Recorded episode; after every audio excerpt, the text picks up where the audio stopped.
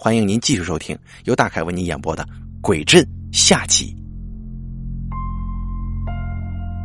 第八集“脚尾饭”。可能很多听众朋友呢不知道这个“脚尾饭”是什么意思。这个“脚”呢是脚丫子的“脚”，“尾”是尾巴的“尾”，“饭”是吃饭的“饭”。这脚尾饭的意思，就是在亡者，就是死去的人脚边放置的这个白米饭。这个白米饭呢，没这么简单。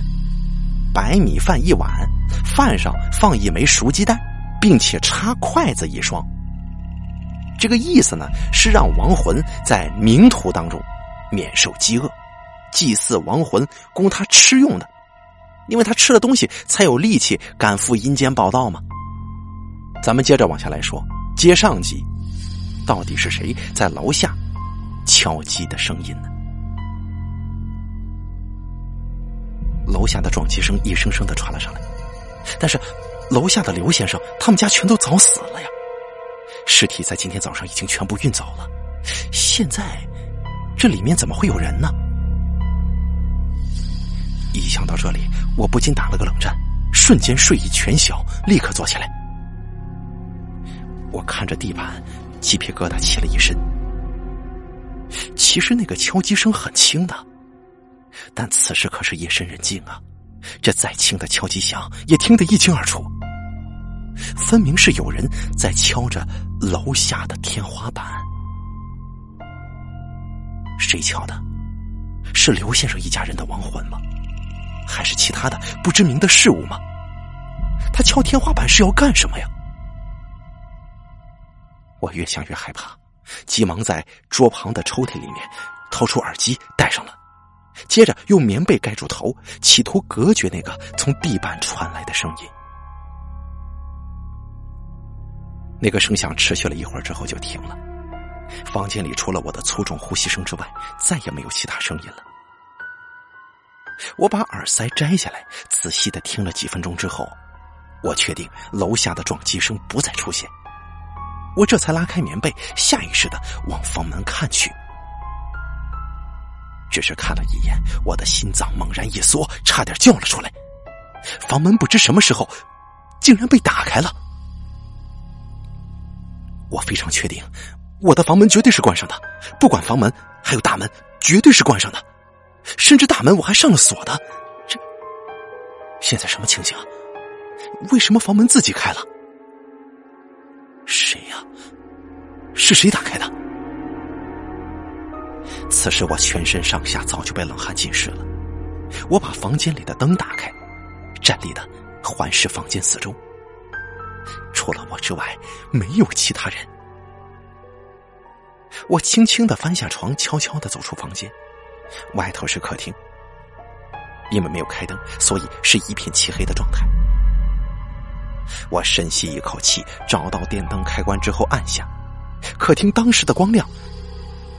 是非常亮的，同样，也是没有我以外的人呢。我看了一眼大门，大门是锁上的，这就说明根本没有人进来过。何况有人进来，就算没有听到脚步声，也会听到开锁声的。所以我房间的门，他为什么自己开了呢？啊，可能是没关好的原因吧。我自言自语的安慰自己。这个理由很牵强，但此刻我只能强迫自己接受。我也没有睡意了，把房子里所有的灯全部点亮之后，我就坐在沙发上抽烟。我一直挨到天方出现鱼肚白，这才算是松了口气的。天一亮，我就立刻下楼了。出了电梯之后，我特意看了一眼刘先生的家。他家大门紧闭着，昨天晚上真的有人进去吗？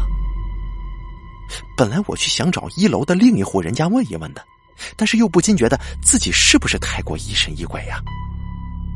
我想，可能是楼下一口气死了太多人，我自己心理上是无法承受的，才会出现这种类似幻听的症状。到了早餐店，胡乱的吃了一些东西之后，我打电话给燕婷，想去她家坐坐，但是她却说她跟贝贝等等要去看电影。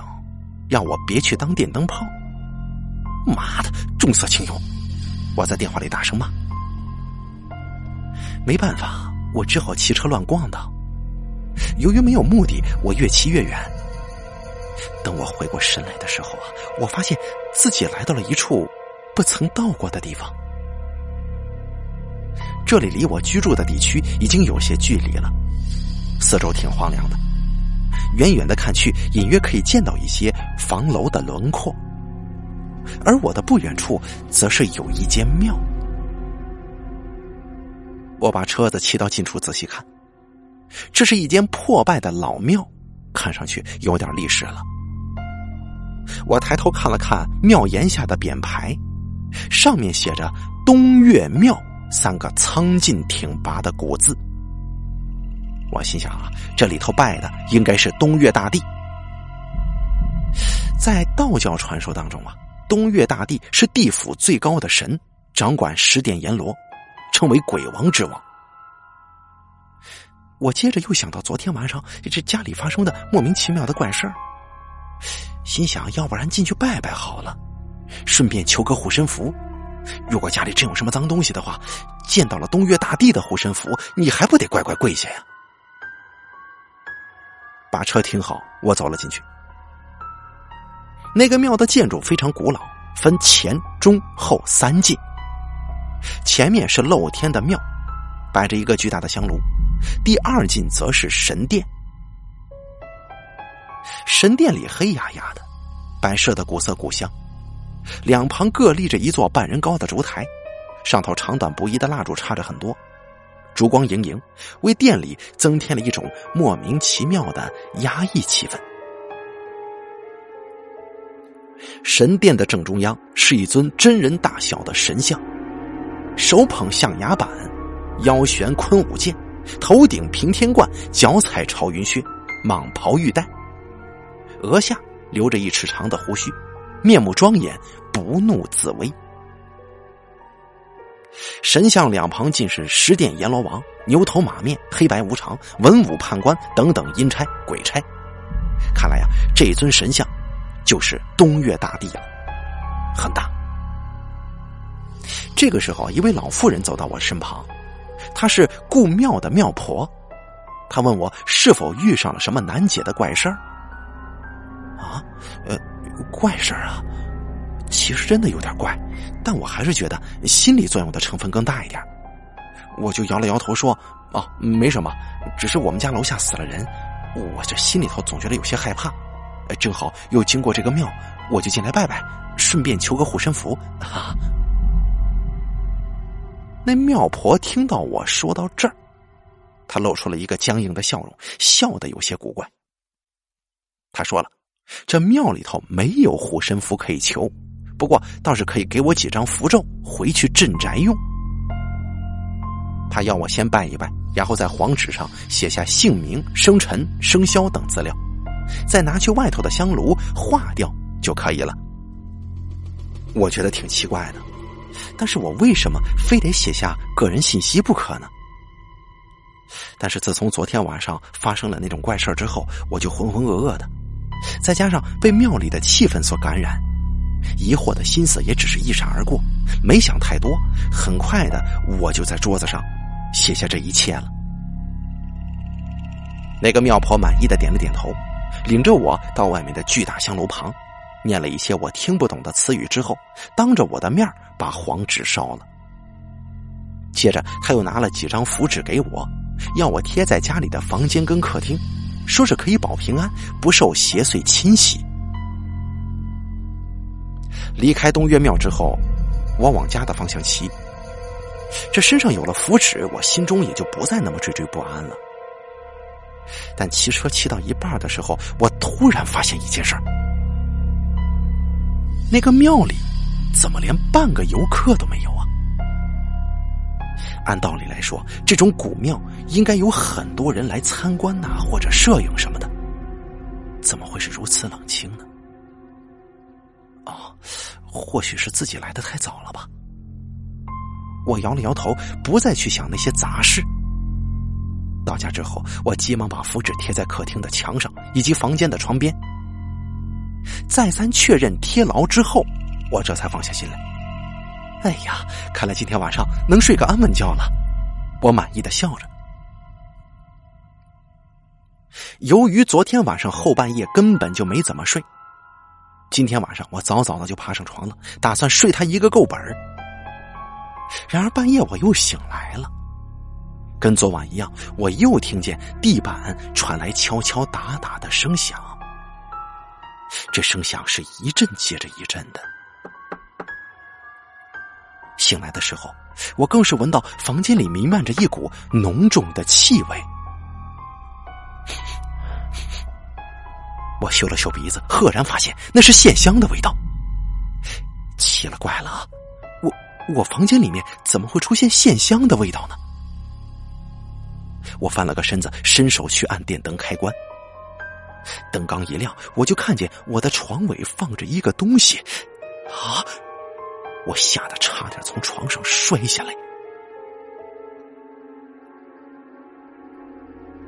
我的床尾放着一个白碗，这个碗里盛满了白饭以及咸鸭蛋，这饭的上头还直挺挺的插着一双木筷子呢，还有一根点燃的线香，白烟袅袅，呈伞状从点燃处往上飘。我操他妈的！我大吼一声，翻身下床。我当时全身都抖起来了。为什么我的床尾会出现脚尾饭呢？我紧张的看向房门，房门紧闭，锁也是锁上的，应该没有人进来才对呀。而且如果有人进来，那么我绝对会知道的，因为我一向睡眠很浅。但现在，这什么情形啊？这碗给死人吃的饭是谁给我摆的？我又望向那碗兀自飘着烟的脚尾饭，心里窜起一股极大的恐惧感。我大叫一声，冲上前捧起那碗饭，拉开窗帘，打开窗户，准备把这个晦气的东西丢出去。但是，开窗的那一瞬间，我却整个人愣住了。因为我看见有一群人穿着办丧事的麻衣，前面两个人提着白灯笼，后头的人扛着一副棺材，从楼下大门走出来，安安静静的往远方走去。我的头皮整个就炸了，跌坐在地上，手中的那碗脚尾饭一个没抓稳，掉在地上，整个碗都碎了。饭根香灰撒了一地，那双筷子却仍然好端端的插在一团饭的上面。这个时候，床边一阵声响大作，我的心脏在那一瞬间停了几秒，双腿都软了。随后，我发现是手机的来电铃声，我急忙爬到床边一看，是燕婷打过来的电话。喂，我是燕婷啊！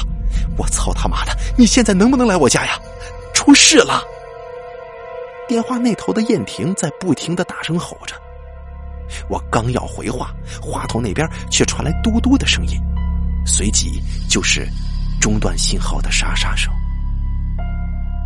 通话被切断。第九集，午夜电台。我赶紧抓着失去通话的手机，一时之间不知道如何是好。刚才燕婷的口气特别的慌，她肯定是遇上什么难解的事儿了，否则她不会在大半夜给我打电话的。我要去吗？去是一定要去的，但是，我瞄了一眼窗户，那群抬棺材的人早已不见踪影了。我又看了看地板上的碎碗，一股寒意再次窜上头顶。真他妈有够邪门的！这脚尾饭究竟是从何而来呀？还有，楼下那个敲击声跟刚才那群抬棺材的人，不，也许他根本就不是人。接二连三发生的怪事让我陷入了极大的恐惧之中，再加上刚刚燕婷打过来的那通电话，此时的我完全无法继续待在家里了。快速的换了衣服，拿着钥匙打开大门之后，我用逃命一般的速度冲向电梯。我生怕再遇上什么难以理解的事物。我现在真的经不起刺激了。电梯在一楼停下，我几乎是用跑的冲出去的。在经过不断发出敲击声的刘先生家的时候，我下意识的往门缝看了一眼，门缝是暗的，里面应该没人吧？那么那敲击声是？就在这个时候，刘先生家里再次传来了敲击的声音，一声接着一声的，那声音很沉。因为少了楼层地板的阻隔，这次我听得很分明，那似乎是敲铁钉的声音。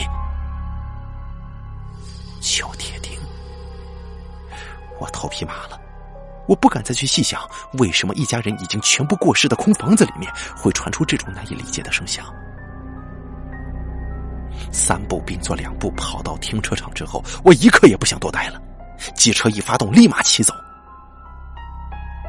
很快的，我骑到了燕婷家。刚到他家门口，我就看见燕婷跟贝贝两个人站在门前。他们一看到我就着急忙慌的朝我跑过来，脸上惊骇莫名。“哎呀，你，你终于来了！”燕婷抓到我的手，身子微微的颤抖。贝贝似乎也想说些什么，但是他却说不出来，眼睛里满满的都是惧意。你们怎么了？啊！我递了一根烟给燕婷，顺便帮她点上。一听到我问，燕婷的一脸惊魂未定，前言不搭后语的说：“哎呀，坏了！”她语无伦次，似乎被刚刚遇到的一件事情吓得不轻。最后还是靠贝贝才完整的说出他们刚才遇见的事儿。我不久之前睡到一半的时候，我隐约听见房间里有脚步声。刚听见的时候，我并没有太在意，我心想可能是在做梦吧。过了一会儿之后，我就感觉有人在我头顶上，在我头顶上吹气呢。一开始我以为是燕婷在闹我，当我想让她不要闹了的时候，燕婷却突然问我玩够了没有。原来我们都感觉到有人在我们头上吹气呢。然后我们把灯打开，房间里。房间里却没有人呢，除了我们两个之外，哪有别人呢？我跟他对视一眼之后，本想关灯继续睡的，结果就在转头的时候，我们看见，我们看见床头上多了两样，两样东西。说到后来，贝贝几乎崩溃了，说不下去了。就连一向少根筋的贝贝也被吓成这副模样。看来他们遭遇的惊悚程度不在我之下。于是我望向燕婷，却见他脸色惨白的指了指我身后的马路。我转头过去看，发现路边的水沟盖上有两块东西。刚刚我骑车骑得太快了，以至于没有看见水沟盖上的东西。这个时候，见燕婷与贝贝如此神色，我就知道那上面的东西就是让他们魂不附体的元凶了。然后我就走上前去查看。这一看，我完全愣住了，接着冷汗不断的从毛孔里渗出来，整个人就像是被丢进水中一样湿淋淋的。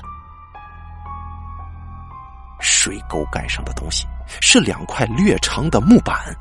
上头贴了一张泛黄的白纸，而白纸上则是写下了燕婷跟贝贝的名字，并且最下方还添了“神位”两个鲜红的字迹。毫无疑问呢，这是两块神主牌呀，是灵位呀。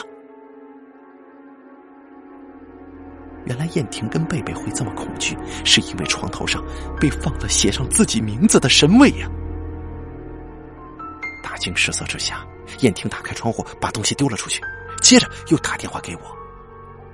妈的，你你说是不是很邪门啊？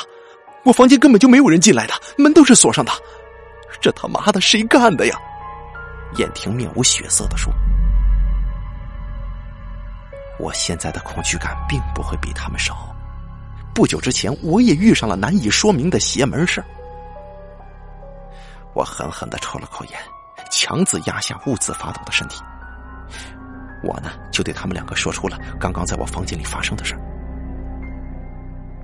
听完我的遭遇之后，他们两个人的脸色就更难看了，因为在时间上一比对，我们都是在同一个时间带里遇上怪事的，前后相差也就几分钟而已。一时之间，我们都沉默了，呆呆的站着，谁也不说话。哦，没没想到你你也遇上了。良久之后，燕婷才开口：“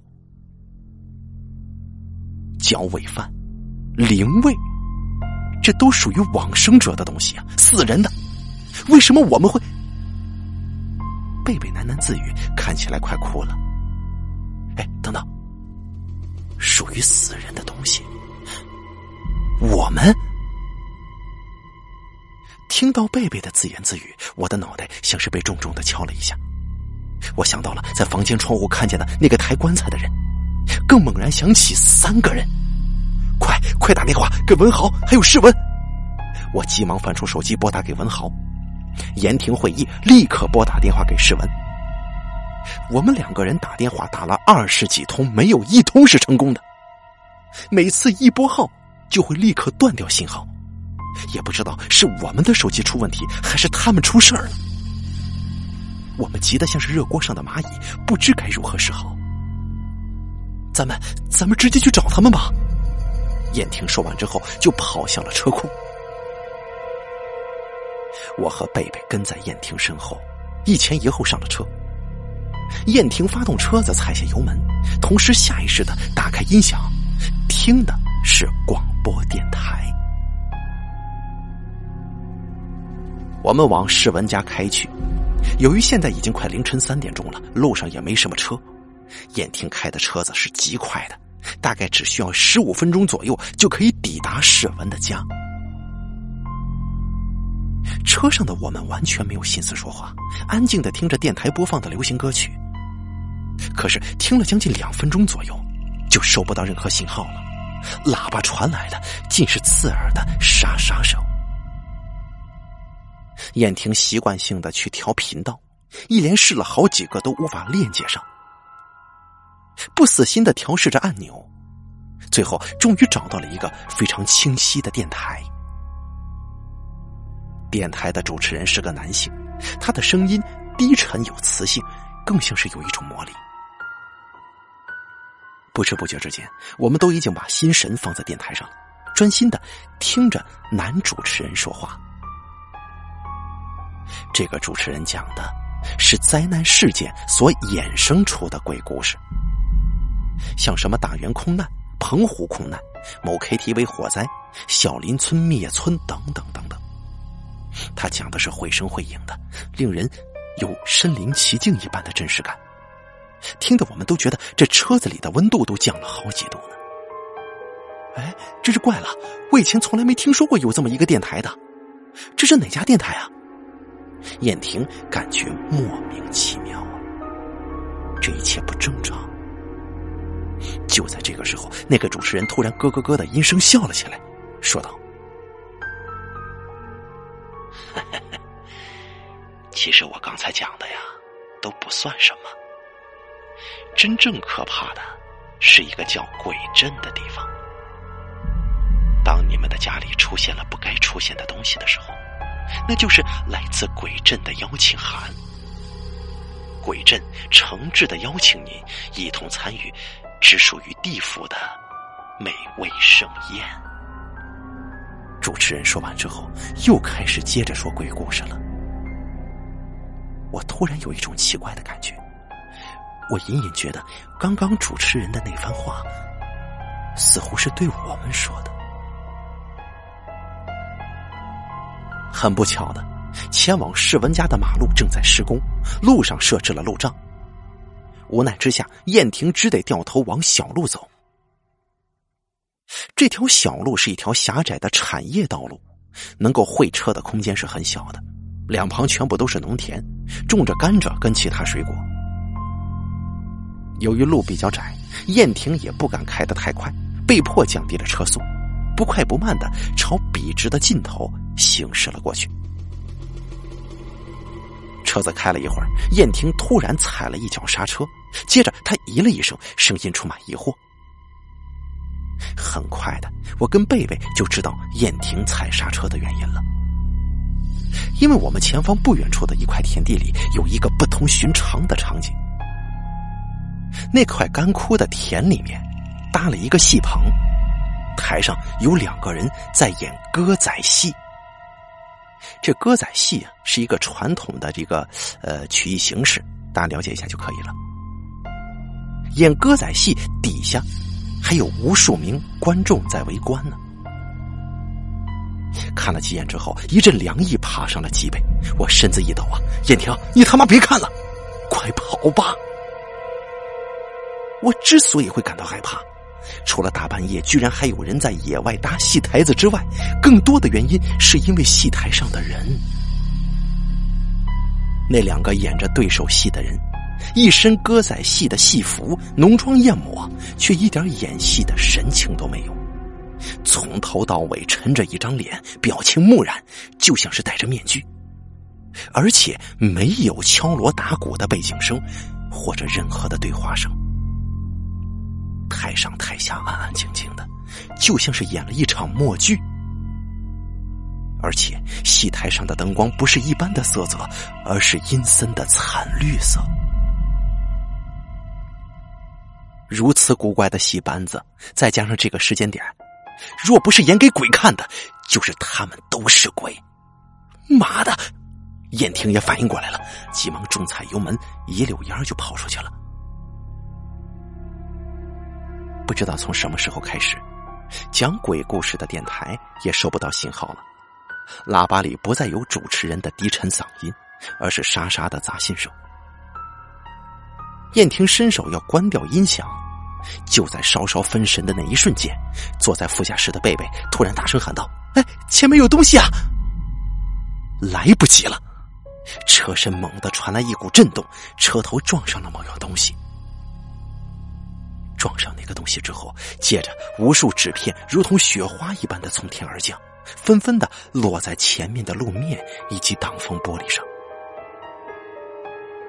见到掉落在玻璃上的纸片，我们都各自倒抽一口凉气，因为那不是别的，那些掉落下来的纸片正是烧给死人的库钱呢。第十集。金童玉女，这库钱如同雪花一般的满天飞舞，纷纷从天上飘落，洒满一地。车前的雨刷器上也卡了几张，随风飘动着。原来路边放了一个黑色的大垃圾袋，里头装满了烧给往生者的冥钱。因为道路漆黑，垃圾袋也是黑色的，所以非常难以分辨。唯有到了靠近的时候，才能看得清。但靠近的时候就晚了，我们哪敢停啊？也不知道是谁把这裤钱袋放在路边的。总之啊，这段路莫名其妙的怪异，越早离开越好。被这么一下，燕婷也顾不得道路狭窄了，油门重重一扑，排气管道发出一阵怒吼，车子飞也似的朝路的深处冲了过去。幸好。接下来的路上没有再遇到什么邪门的事情。开出产业道路之后，车子在大马路上狂飙。由于耽搁了太多的时间，我们必须尽快赶到世文家才行。好不容易赶到了世文的家，车子很随意的停在一旁。我们急忙下车，跑到门口敲门。然而，不论我们怎么敲，屋里完全没有回应。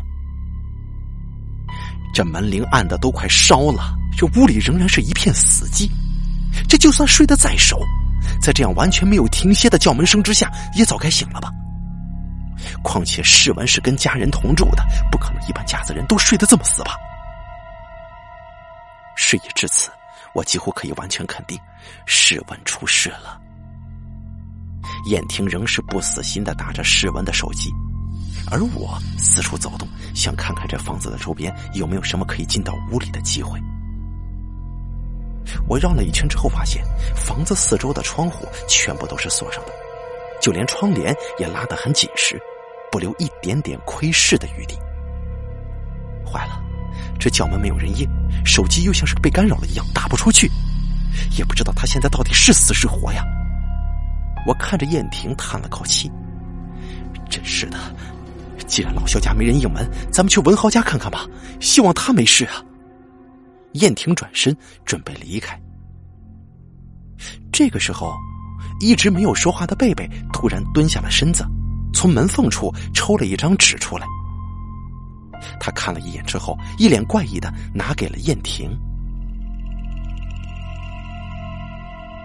燕婷疑惑的把纸接过来，只看了一眼，脸色瞬间转白了，手一个颤抖，那张纸就飘啊飘的落在了地上。我走过去，一看到纸上面的东西之后，我头皮立刻就麻了，更觉得心脏像是被人狠狠的捏住了一般，瞬间停了几秒。那是一张 A 三大小的纸，上面是黑白影印的世文的大头照。照片当中的世文脸色平静，可是眼神却极为阴毒。我只是看了一眼，就觉得浑身发寒。那怨毒的目光似乎是直接能够射入人心，让人不由自主的从心里感到一股寒意。突然一阵风吹来，把那张黑白色的影音照片卷上了天空，越飞越远，瞬间消失不见了。随着影印照片被风吹走，我们三个人回过神来，急忙跑上了车，往文豪的家疾驶而去。文豪家离世文家不远。燕婷加足马力冲刺，一下子就到了文豪家门前。我们匆忙下车，然后待在门口。我们为什么会待在门口呢？因为跟关得严严实实的世文家不一样，文豪的家门户洞开。为什么文豪家里的门是敞开的？难道有人跑进去了？还是说文豪他们忘了关门呢？不管是哪个理由都说不过去的，只有一个字能解释，就是怪。我迟疑了一会儿，当先走进屋里，燕婷跟贝贝跟在我的身后，他们也觉得不同寻常。走路的时候，我们把脚步放的都很轻，连大气也不敢喘。因为关灯的关系，屋子里黑压压的，文豪家里的灯不知道为什么全部都打不开。我们只得借助手机的手电筒照明功能，缓缓的从玄关朝客厅前进。到了客厅之后，我们喊了几声文豪跟他女朋友的姓名，但是除了些许的回音之外，并没有任何人应答。于是我们三个人举着手电筒四处照射，想找出通往二楼的楼梯。我们之前有来过几次文豪家里。那个时候，听他说他的房间在二楼，但我们从没上去过，以至于连楼梯在哪也搞不太清楚。就在灯光扫视着客厅之时，大眼之间，我看见沙发上，呃，有东西啊！我就下意识的靠近过去照，用手电筒这么一照，沙发上的东西清楚的显现出来。就在那一瞬间，我无法控制的大叫起来：“啊！”我连忙后退，撞到了桌子后，摔倒在地。一听到我的惊叫，燕婷跟贝贝急忙靠了过来，同时他们也照到了沙发上的东西，吓得摔倒在我的身旁。沙发上的东西是两尊半人高的纸人，一男一女。男纸人穿着深蓝色的长袍，戴着瓜皮帽。女主人穿着淡粉色的女装，挽了两个发髻。他们的五官是画上去的，嘴唇鲜红，惨白的脸颊上还有两个淡淡的腮红，表情十分漠然。而诡异的是，这个纸人竟然呈现坐姿，直挺挺的坐在沙发上，直视前方。在毫无心理准备的情况之下，突然在黑暗之中撞见这对纸人，我感觉我呼吸都快停了，心脏扑通扑通的剧烈跳动，似乎要破胸而出。这，这是金童玉女吗？贝贝惊恐的问，抖得非常严重。看起来好像是啊，但是这这也太大了吧！我不敢再看，转过身体看着贝贝他们。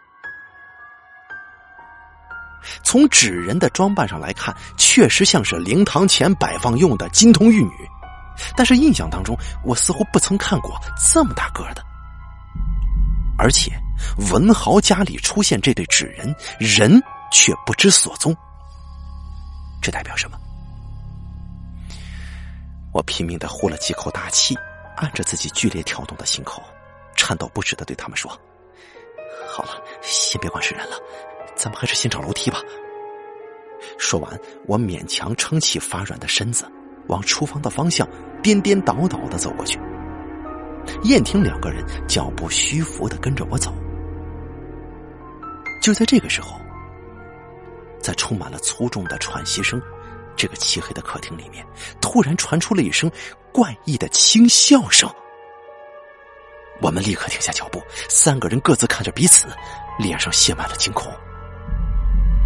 这个空间里面能发出声音的只有我们三个，但是刚刚那个笑声分明不是我们的声音呢。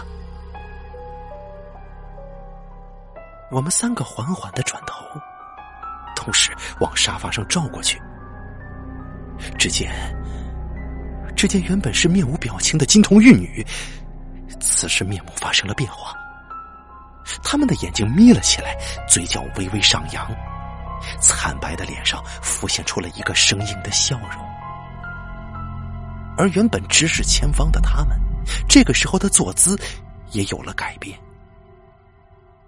这对金童玉女的身子微微的扭动，转了一个四十五度看着我们，用那种了无声息的僵硬笑容对着我们笑呢。第十一集。陈老道，我们一看见那个纸人的笑容，腿立刻就软了，瘫在地上，全身使不出半点力气。也因为太过恐惧的关系，一时之间竟然也忘记逃跑了。三个人瞪大眼睛看着沙发上那诡异发笑的纸人，可是当回过神来之后，我们拼命的撑起身子，转身要跑之时，却发现。这沙发上的纸人好端端的，也没什么异状，脸上仍旧是那副漠然的表情。三个人你看我，我看你，全部都说不出来这是怎么一回事是幻觉吗？可是刚刚那诡异惊悚的笑声，是真真正正传进我们耳朵里的，总不可能我们三个人一起都他妈听错了吧？我说，我我看咱们还是先上楼，上楼找人吧。我说道：“通往二楼的楼梯就在厨房里边。”我们急忙走上去，到了二楼，在灯光的照射之下，我们发现这层楼的三间房全部都是打开的，一间一间的看过去，里面空无一人，一点蛛丝马迹也没留下。而文豪跟他的女朋友就这么凭空消失了。当下我们真的感觉无法去形容这件事情，好端端的人怎么就居然蒸发了呢？我们究竟是遇上了什么怪事才会发生这一连串的事件啊？虽然此刻有太多太多的疑问，但是是非之地不宜久留啊！尤其是一楼沙发上的那对纸人，当真是诡异到了极点。我们打算先退出文豪的家，再做打算。于是又打开手电筒，站立的。走下楼梯，一踩到楼下厨房的地板，我们探出身体，就想看看那个纸人有没有发生什么异常。结果就这么一看，我立刻倒抽一口凉气，我觉得头都晕了。沙发上的那对纸人不见了，而玄关尽头的大门却是敞开的，这代表了什么呢？我看着空无一物的沙发，刹那间冷汗直冒，心脏扑通扑通的狂跳。门外的冷风一阵阵的吹进来，吹得我遍体生寒。我我不敢再往深处想了，因为那非但不可能，还可怕的可以呀。过了许久之后，贝贝开口说话了：“那个纸人是是自己离开的吗？”贝贝说出了我不敢去想的想法。你别乱说，这这纸人又没有生命，他怎么可能会？燕婷反驳，但是他脸色惨白。纸人莫名其妙的不见了，我们不敢多待，半跑半摔的逃离文浩的家。匆忙上了车之后，燕婷没有多浪费一秒钟，立刻开走。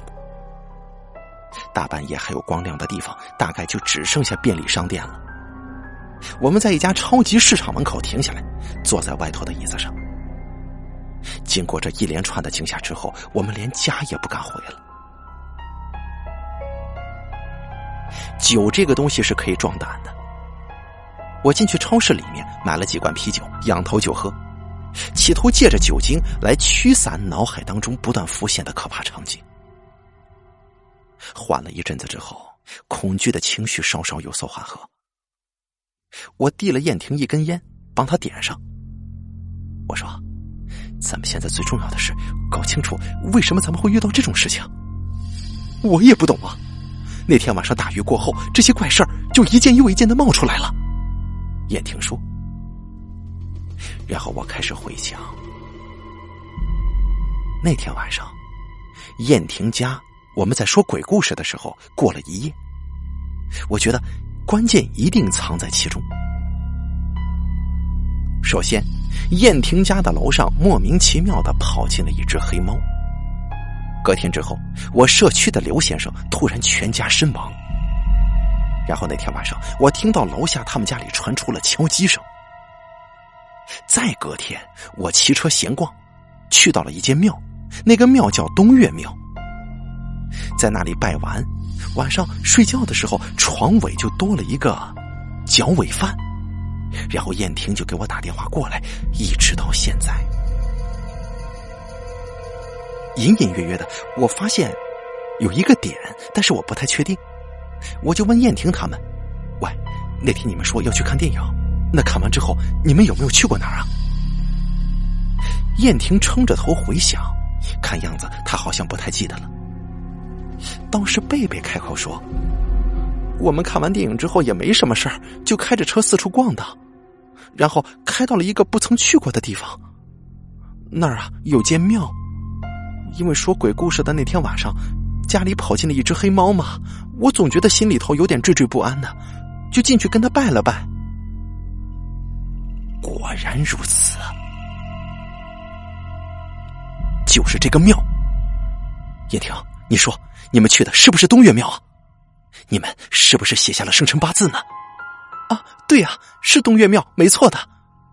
至于生辰八字嘛，好像写了吧？贝贝回答。妈的，原来是那个庙婆子在搞鬼。切，这结果你们也去了，我也是经过那间寺庙，想下车拜拜求个心安的。结果被里面的气氛所感染，稀里糊涂的就写下了自己的生辰八字。我操！这么说，老肖跟文豪他们一定也是去拜了那间庙，又写下了生辰八字，对吗？所以才出事的。我点了点头，说道：“一定是这样啊！那个庙婆看起来阴阳怪气的，她一定是使了什么邪法，才会出现这一连串的事情。而且咱们呢，必须再去庙一趟。”找出文豪他们的下落。你你说的没错呀，这问题是，你你还记得这庙怎么去吗？你他妈的除了喝酒之外，你还记得什么？那庙不就是走那条？这啊！突然的，我惊觉自己竟然也不知道该怎么去这个东岳庙了。那天我是无意当中去到那个庙的，根本就没记录。以至于现在什么也想不起来了。贝贝拿出手机搜寻附近的东岳庙相关信息，但是什么也没找到。他不死心的试了许多方法，仍旧一无所获。不用找了，我想到有一个人可以问他。我记起了之前似乎听老王提起过东岳庙的事。天一亮，咱们去找我们小区那个老王，他知道。在超级市场前面熬了好几个小时之后，曙光慢慢的从东边的天际升起来，我们立刻赶往了我所在的社区。我记得老王有晨跑的习惯，现在是清晨五点多钟，他应该在社区的外头慢跑了，希望能够从他的口中得到有用的信息。可谁知道进到社区之后，发生了一件晴天霹雳的事儿。只见路边停了救护车跟警车，医护人员跟警察忙进忙出的。不多时，几名医护人员扛着担架走了出来，这担架上面盖了一块白布，而白布高高隆起，显然担架上的人早已死去了。我疑惑的看着忙成一团的社区外面，最近我们这个社区太不平静了吧？一楼的刘先生全家才刚死没多久，现在大楼里居然又有人去世了。这次死的是谁啊？刚在心里想着的时候，就见老王的老婆跟女儿一边哭一边走了出来，哭得相当凄惨，甚至连路都有点走不好了。我当时已经不会吧？莫非担架上的人是老王的老婆？一见到我，哭的就更惨了。蔡先生。我们家老王，他老王他老婆说，不久之前他从梦中醒来，发现有晨跑习惯的老王今天居然没有去运动，就推了推他。可是这一碰之下呀，老王的老婆立刻把手缩了回来，因为老王的身体十分的冰冷。再去试探他的鼻息，老王早就没气儿了。我的心直直的沉了下去，这下子可好了，知道东岳庙情况的老王竟然死了，难不成跟那座庙扯上关系的人，都得死了？我安慰了老王他老婆几句之后，就跟燕婷他们回到车上商议，但是并没有讨论出个什么结果。我们又去了一趟警局，告知警方文豪三人失踪的事情之后。由于惊吓不断，再加上睡眠不足，我们就在车上昏昏沉沉的睡了过去，一直睡到早上的九点多，我被一阵手机铃声吵醒了。拿起来一看，原来是公司的主管打过来的。我也不跟他啰嗦，直接讲明自己要休长假，原因我没说，就随便掰了个理由，毕竟说出来也没有人会信的。不行。什么？你说不行？妈的，那老子不干了！老子不干了！我大声骂道。公司的主管还真他妈搞不清楚状况呢，我现在连命都快不保了。被我这么一声吼，燕婷跟贝贝也醒了。他们做的是个人网络拍卖生意，自然没有我这种困扰。我们在早餐店里面心不在焉的吃了点东西，话题自然离不开东岳庙。但是讨论来讨论去，仍旧没有任何的眉目，因为根本就没有人知道那个地方，就连早餐店的老板也是一直摇头。一筹莫展之际，门外走进来一个老头子，他头发花白，下巴留着稀疏的山羊胡，矮矮小小的，小鼻子小眼睛，一脸的獐头鼠目。这个老头子穿了一件灰色的道袍。背后背了长条布包，肩上又挂着一个小背包，看起来像是个道士。这老头子就在我们隔壁坐下了。然而，打从他坐下之后，视线就一直停留在我们身上，仿佛我们脸上有什么稀奇的东西一样。我们被他看的是浑身不自在。我对燕婷比了一个手势，起身就要走，结果那老头子猛然站起来，把我们拦住了。你干什么？我皱着眉头问。啊，三位，请坐，请坐。贫道有紧急的事情，必须告知三位。老头子说：“你上一边去行吗？我们已经够烦了，你不要再来添乱了。”燕婷不耐烦的喝道。没想到那个老道士一点也不肯退让，软磨硬泡的求我们坐下。无奈之下，我们只得听听看他到底想说些什么。这个老道士先自我介绍，他说他叫陈俊亨，道号玄机真人。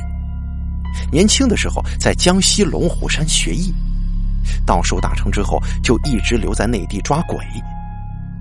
他说最近这几年呢，内地的鬼都被他抓的差不多了，这才来到台湾四处游历，偶然之下来到我们这个地方。他说一进该地区，他就感到妖气冲天。料想这附近肯定存在某种邪物，他就寻思找到那个邪物的老巢，把它连根拔起。刚才啊，贫道观察尔等的面相，印堂发黑，气精虚微，有此等征兆，恐怕尔等都已经被邪物缠上了。这个陈老道一边咬吐司一边说：“我们当时内心一凛。”没想到这老头子好像还真有两把刷子呀，居然知道我们此时的处境。当下我们就把这一连串的遭遇和盘托出。陈老道连连点头说：“啊，看来这间东岳庙乃是关键所在了。贫道不敢断言尔等有人是否安全，但此事断断不能再拖了，再拖下去，就连贫道也保不了尔等性命。”需要尽快到达那间东岳庙。我双手一摊，说：“没办法，没有人知道那地儿啊。”就在这个时候，早餐店对面的槟榔摊停了一辆计程车，这司机下车买槟榔，顺便抽烟。我心念一转，这计程车的司机经常载客四处跑，搞不好啊，他知道这个东岳庙所在，也不一定呢。匆匆的朝司机跑过去，刚一开口询问，这司机脸上立刻变色了，说道：“你们这干什么？你载我们去一趟行吗，师傅？车资我给你两倍的价钱。”没想到那个司机竟然吓得面如死灰，连忙摇手后退：“我不去，打死我也不去！你们年轻人不懂啊，那里不是好地方，那是一间阴庙，里头有鬼的。”第十二集，阴庙。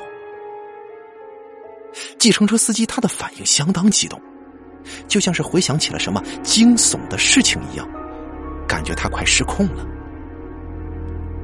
我觉得不太对劲儿啊，这司机的脸色怎么变得这么快呢？看他的样子，他肯定是知道一些隐情的，就说道：“我说老哥，这大白天的，咱别吓人行吗？你不拉我们也就算了。”你没必要增加我们心理负担吧？那司机骂了一声，激动的说：“操，谁吓你了？我说的都是实话呀！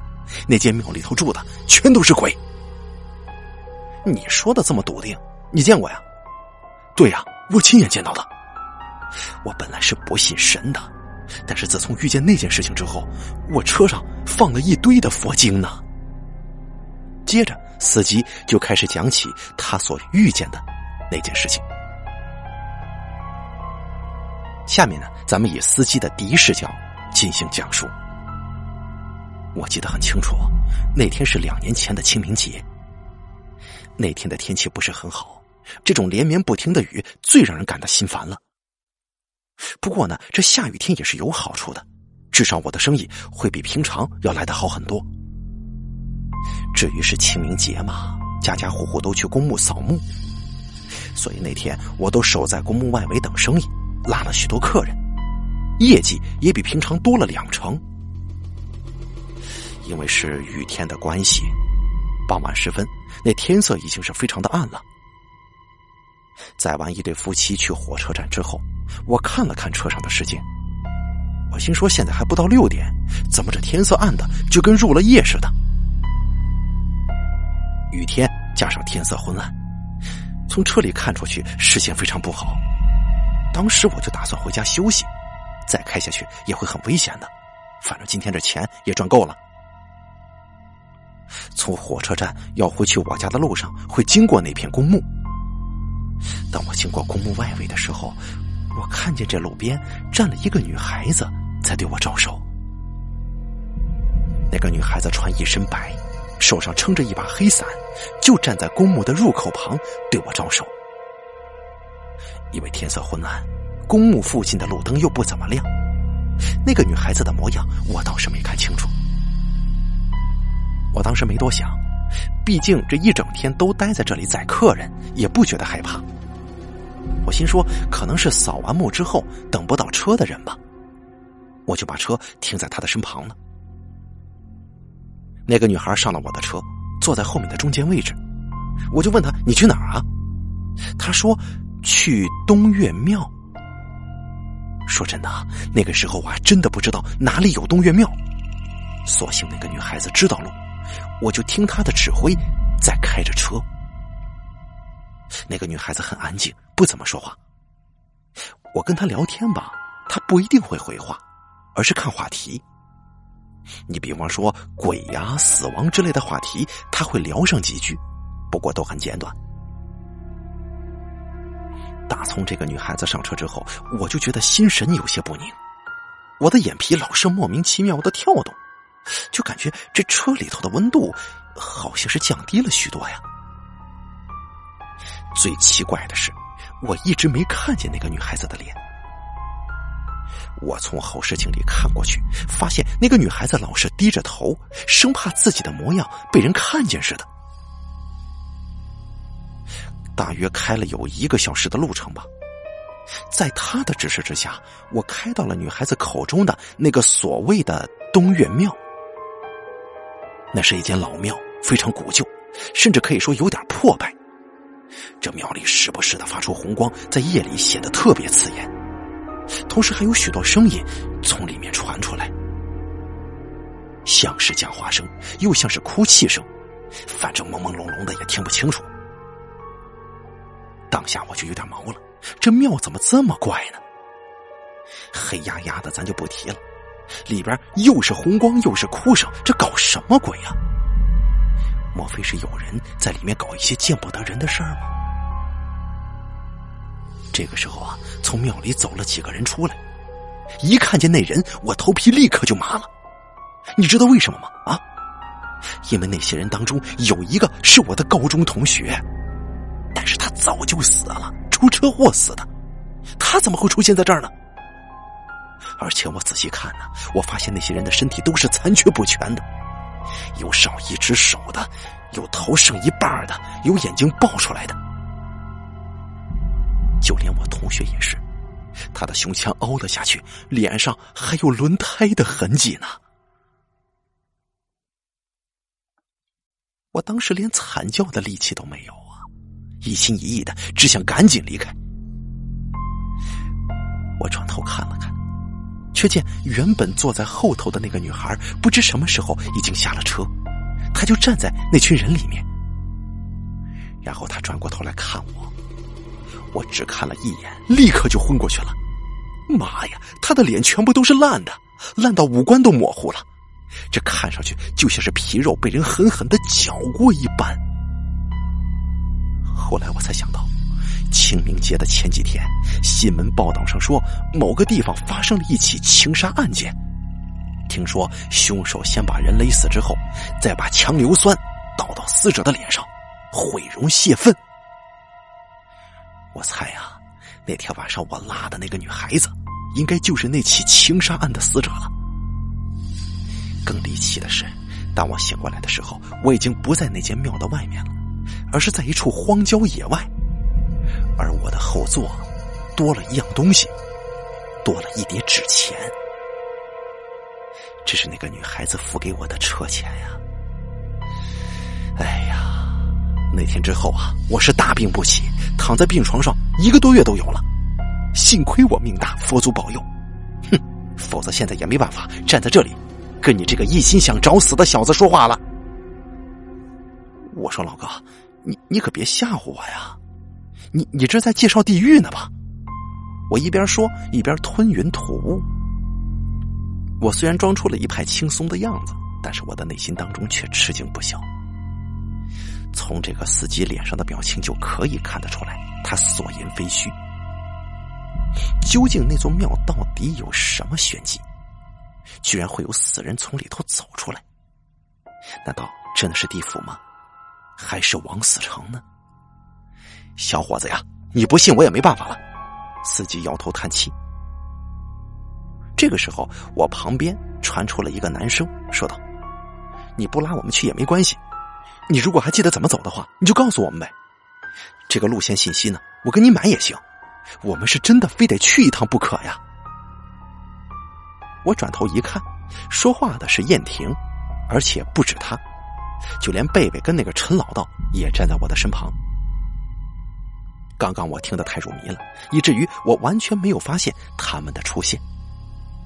对呀，不然你开个价吧，我们给你买路线图。我回头附和道。那个司机叹了口气，无奈的说：“哎呀，既然你们执意要去，那也没办法。我还记得怎么走，等等告诉你们。至于买嘛，那就不必了。我可不想赚这种缺德钱，这不是送你们找死吗？”我们四个人互相看了一眼，心想啊，这前往东岳庙的路线总算是有了眉目了。要去那间庙，必须要经过我刚刚所说的那片公墓，然后再……司机一边想一边说，贝贝拿出手机录下司机口中的路线。就在这个时候，司机咦了一声，像是想起了什么，随即一脸怪异的看着我们说。你们再，呃，你们再考虑看看吧，能不去就不去。因为我突然想到，呃，前几天听车行的人说呀，公墓那边最近常常发生怪事，次数不但频繁，而且是一件更比一件邪门呢。啊，这公墓有什么邪门事啊？第十三集，公墓怪谈。年轻人，我觉得你们呢还是考虑清楚比较好。那座公墓呀，最近怪事挺多的，而且一件比一件邪门。怪事啊！妈的，有什么怪事会比这床尾突然多出脚尾饭来啊？这床头莫名其妙的出现出现灵位，还要来的邪门吗？况且这几天下来，我们遇到的怪事还不够多吗？这个东岳庙是必须要去一趟的。至于司机口中的公墓发生的怪事儿，说真的，其实也不差你这一件了。于是我笑而不语。司机见我一副无所谓的样子，语重心长的开口说：“不是我吓唬你们呢，而是公墓那边真的是邪门的很彻底。我们这个出租车车行里头的人呢，已经有好几个都遇见了，还有的人差点回不来呢，知道吗？你们？”师傅，究竟是什么怪事啊？贝贝问。这怪事可多了。司机点了一根烟，说道：“上个礼拜，我们车行的同事经过那座公墓，好像是晚上快十点的时候吧。那里的视线本来就不怎么好，因为路灯少，亮度又不足。结果当他经过的时候，这公墓里头亮的跟那什么似的，挂满了红灯笼，人声鼎沸，万头攒动。”这敲锣打鼓的声音不绝于耳，就跟庙会似的这么热闹。当时我这同事就傻眼了，这这是公墓吗？啊！就踩下刹车往公墓里头看。才看了没多久，他就发现这公墓里头有个红红的东西晃啊晃的，而且越来越清楚，似乎正朝着他这边移动过来。他眯起眼睛仔细的看，这一看差点吓坏了。立刻逃走了。你们知道他看到什么了？他看到一顶轿子呀，一顶古时候的那种大红花轿，轿夫、媒人还有敲锣打鼓的。那些人一身的大红袍，但脸上全部都是灰白色的，那根本就不是活人呐！况且怎么可能有人在公墓里头出嫁呀？我同事吓得是不敢再看了，途中因为太过紧张，还出了车祸。到现在，人都在医院里头躺着呢。燕婷听的是咽了口口水，不禁转头看了看陈老道，而陈老道则是一脸镇定，像是不把司机口中所说的鬼出嫁放在眼里。这事儿还没完呢。几天之后啊，又有一个同行载着客人要去火车站，同样也在公墓前头遇见怪事儿了。那天是下午。当时他们已经离开公墓的范围了，谁知道拐了一个弯之后，竟然又回到了公墓前面。他一连几次都是如此啊！当时这司机就知道是碰到鬼打墙了。他这个人比较迷信，总是在后车座准备一些纸钱跟线香，说是以备不时之需。那个时候他就心想啊，可能哪个好兄弟啊缺钱用了，所以找上他。他就把车停在一旁，准备下车烧纸。结果呢，这纸钱才刚放好，居然自己烧起来了。这火都没点，这纸钱自己烧光光了。他当时看的是浑身冒汗呐，心说：“好兄弟，你点收完了啊，你这放我走。”他急忙就回车上开走。这次是开出去了，可当他从火车站要回家的时候，也不知道是怎么开的，这竟然莫名其妙的又开到了公墓这个地方。要知道，他家跟公墓可是成反方向的呀。这还不要紧，到公墓的时候，这车子好死不死的出现故障了，停在公墓的入口处。当时他就毛了，却也无计可施，只得不停的磕头求饶。结果呢，过了一会儿，这车子突然又自己好了。他哪里还敢停留啊？油门一催就跑。回到家的时候，他停好车。本来准备要下车了，但是眼角的余光发现副驾驶座位上有个东西，就转头这么一看。他这一看差点失禁呢。原来呀，这座位上是一大堆冥纸啊！知道什么意思不？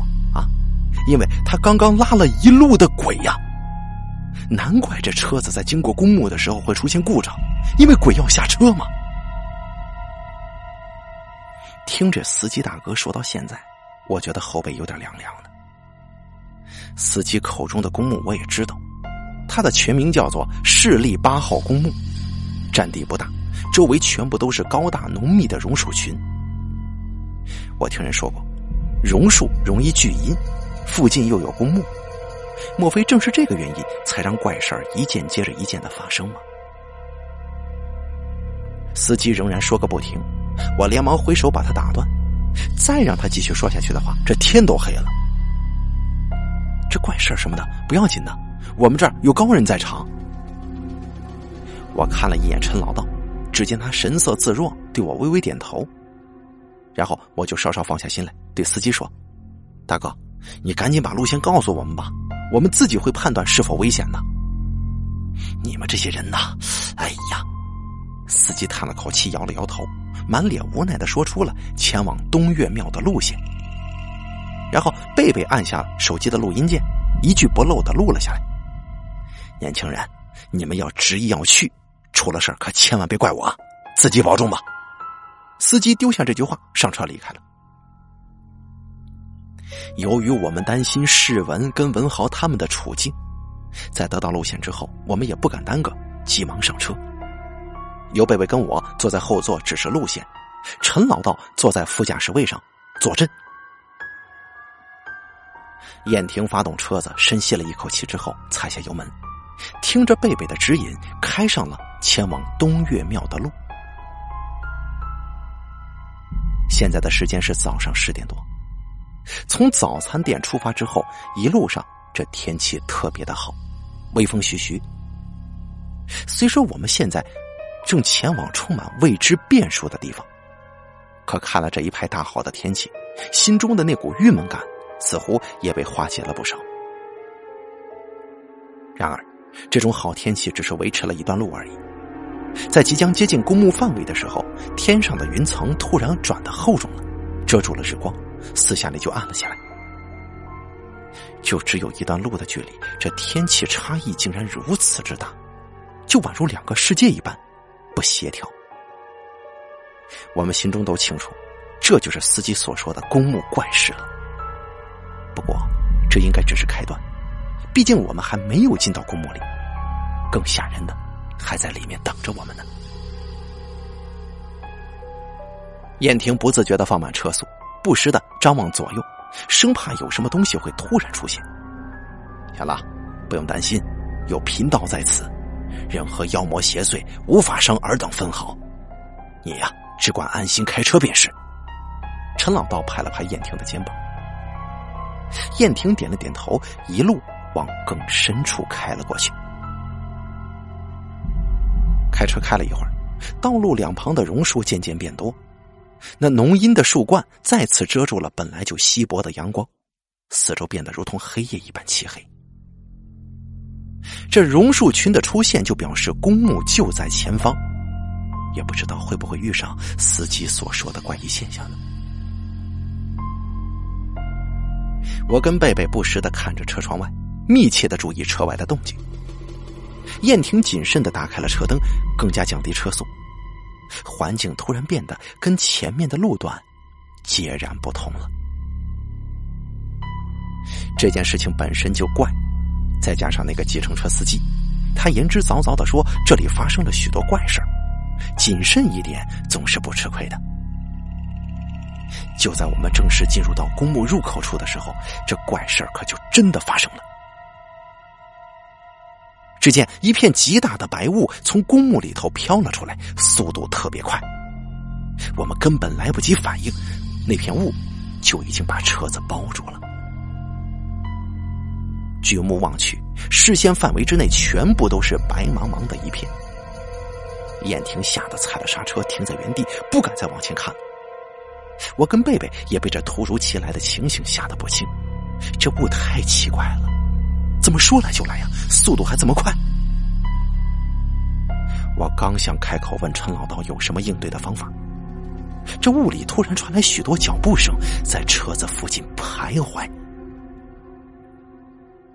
这脚步声相当杂乱，像是有许多双脚在我们周围走动，而且自始至终只听见声音，看不到人形。这种只闻其声不见其影的情况，让我们胆战心惊，浑身都不自在。我的天哪，老陈啊，这对方主动找上门了，你说该怎么办才好啊？燕婷牙齿打颤，看着陈老道发抖。这个时候，车外突然响起凄惨的哭声，一阵接着一阵，哭的是撕心裂肺的，像是遭遇到了什么酷刑那般惨烈，刺耳非常。听得我们额头上汗如雨下，心脏差点都停了。哼，歪魔邪道！陈老道冷哼一声，解下肩膀上的背包，打开，从里头掏出两样东西，抓在手上，是一张黄纸跟一管毛笔。天得一以清，地得一以宁，天一定神，地化无极。陈老道左手捏符纸，右手提朱砂笔。迅速的在纸上写下一串潦草的符文，接着降下车窗，大喝一声，把符纸就扔了出去。黄符纸飘进屋里之后，瞬间火光大作，就像是一颗炸弹一样，在白雾里头竟然引爆了。炽烈的火光将雾气驱散，凄惨的哭声与无数脚步声当时消失的无影无踪。公墓前方的道路恢复正常了，仿佛刚刚的一切全然不曾发生过。哎呀，老陈，行啊，真他妈有一套啊！我兴奋的大声喊。我看见这陈老道露这么一手，吃了定心丸了，感觉这心里头也踏实多了。能在早餐店碰见他，实属万幸。如果刚才车上没他坐镇，真不敢想象会是什么样子。哈哈，雕虫小技，不足挂齿。眼下这路况已经恢复，咱们呢还是先赶到庙里去吧。陈老道谦虚的说着，但是看得出来他心里很爽。燕婷加足马力，一溜烟的冲出了公墓范围，离开了公墓。天色仍然罩着一层阴霾，昏昏暗暗的。先前的好天气已经不复存在了。这似乎也在暗示着我们接下来要面对的处境不会这么简单。随着贝贝的指引，七弯八绕之后，我们抵达了隐藏许多秘密的东岳庙。但是我们没有立刻停下车，而是又往别处开，然后又开回来，来来回回的重复了十几次，我们才蓦然停车的。而心脏在狂乱的躁动。因为眼前的景象简直叫人无法相信，那间古老的东岳庙已经不存在了，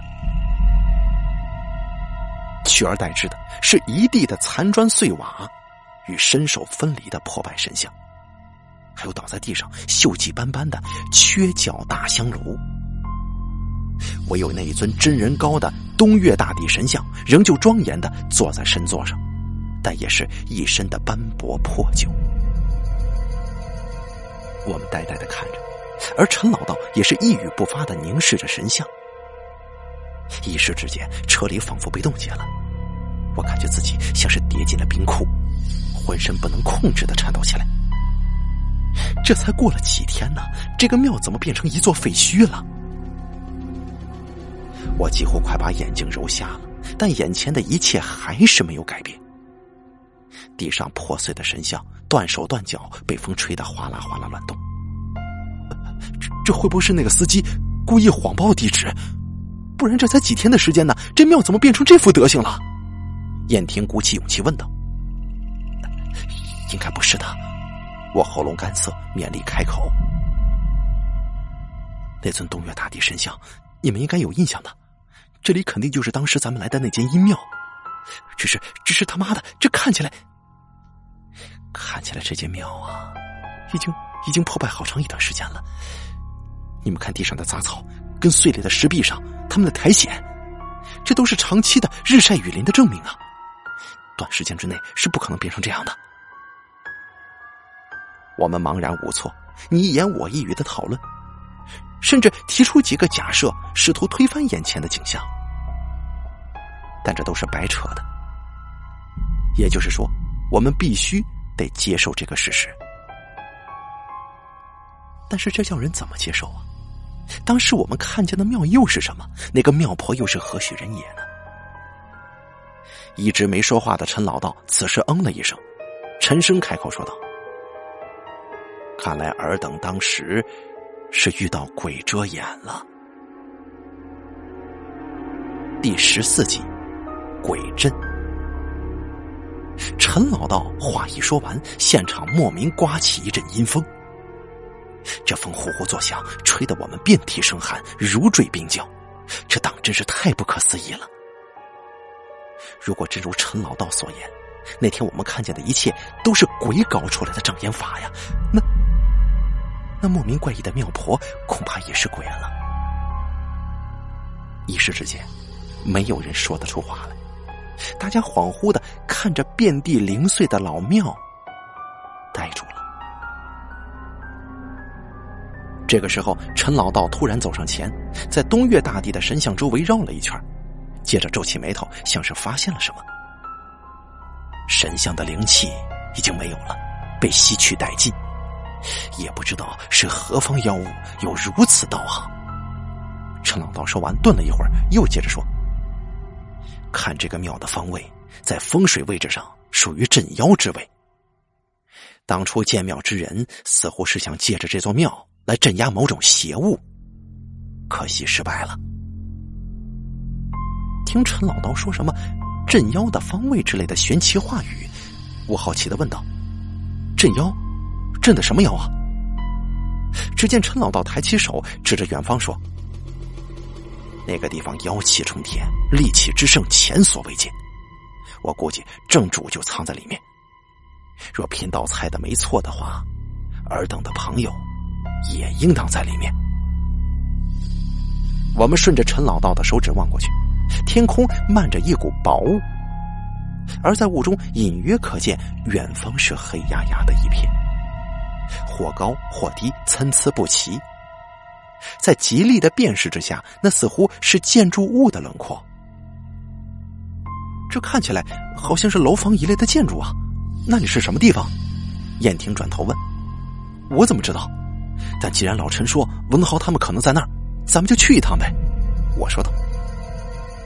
而陈老道也附议，他说：“远方那处所在看起来就非同一般，里面肯定蛰伏着害人的妖物。”自己必须前去斩妖除魔，收拾这个祸害，免得有朝一日世人惨遭妖物毒手。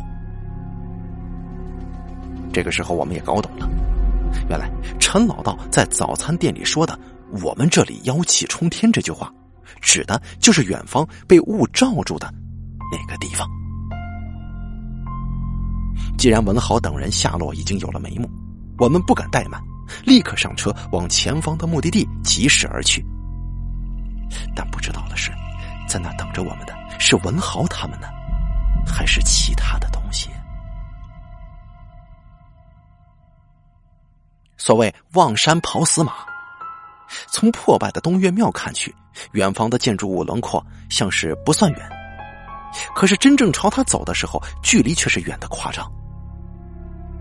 我们开了将近半天的路程，途中还遇到了许多次死路，不断的掉头重新找路，而且最后一段路车子无法通过，那是一条狭窄的小道，我们只得把车子停在一旁，下车步行。在前进的途中，陈老道从肩膀的背包里面拿出了一个深红色的罗盘，不时的看着罗盘的指针校正方位。老陈，你这罗盘还有指南针的功能啊？我说道。陈老道现在的样子像极了是找龙穴的风水师。非也，此乃寻妖盘，乃是龙虎山张天师一脉传承下来的法器，专能探测妖邪所在。贫道正在用此法器寻找妖物的老巢。说完之后，陈老道专心的看着罗盘。我们跟在陈老道身后，一行人就在这杂草丛生的荒郊野外步行，时而往左，时而朝右，弯弯曲曲的走了好一段时间，累到双脚都快失去知觉了，却还是没有到达目的地。我说：“咱们要不要先休息一下？再这么走下去，老子的脚就断了。”燕婷说完，直接坐在地上喘气。我们也纷纷坐地休息。由于来的匆忙，忘记带水了，此时口干舌燥，无可奈何，只能尽量不说话，以免喉咙更干。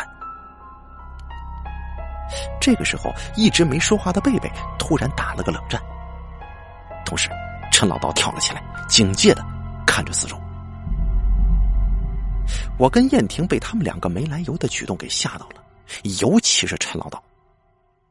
陈老道做出的动作，简直就像是感应到附近有什么不干净的东西所做出的反射动作，看着我这心都不安了。就在这一瞬间，我们身后突然传来一句话，是一个十分年迈的声音：“别再前进了。”不然你们就回不来了，啊！突如其来的话语惊得我们立刻从地上跳了起来，转过头去看，身后是个老妇人，他背着一个箩筐，看起来像是刚刚忙完农活的庄稼人。我有点懵了，这一路走来，别说人烟稀少，就连寻常的房屋也没看到，有的只是无尽的杂草和碎石。怎么会突然冒出一个农妇来呀？那个农妇说完，背着箩筐，佝偻着身子离开。我看了一眼陈老道，只见他一脸狐疑的看着老农妇，却没有做出任何动作。看来呀，这个农妇应该是个人。虽然这么说，但刚刚农妇的话却让我在意起来了。很明显，这个农妇是知道我们此行的目的地的。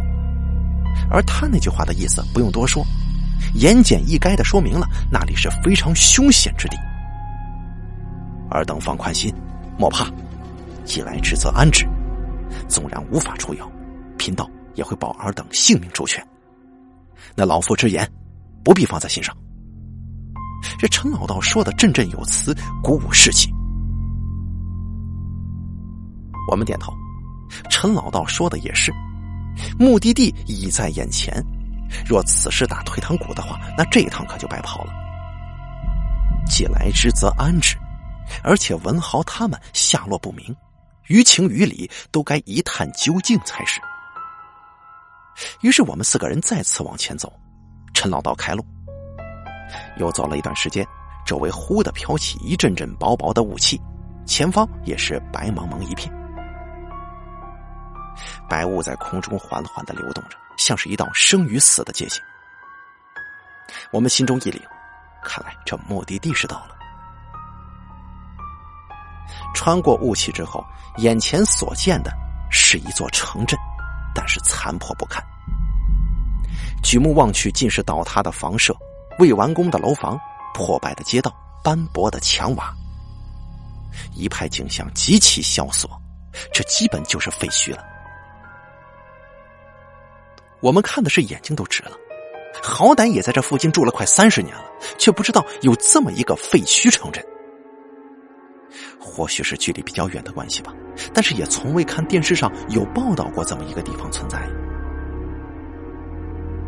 一进到这里，陈老道手中的罗盘就毁了，那指针像是发疯一样的转个不停。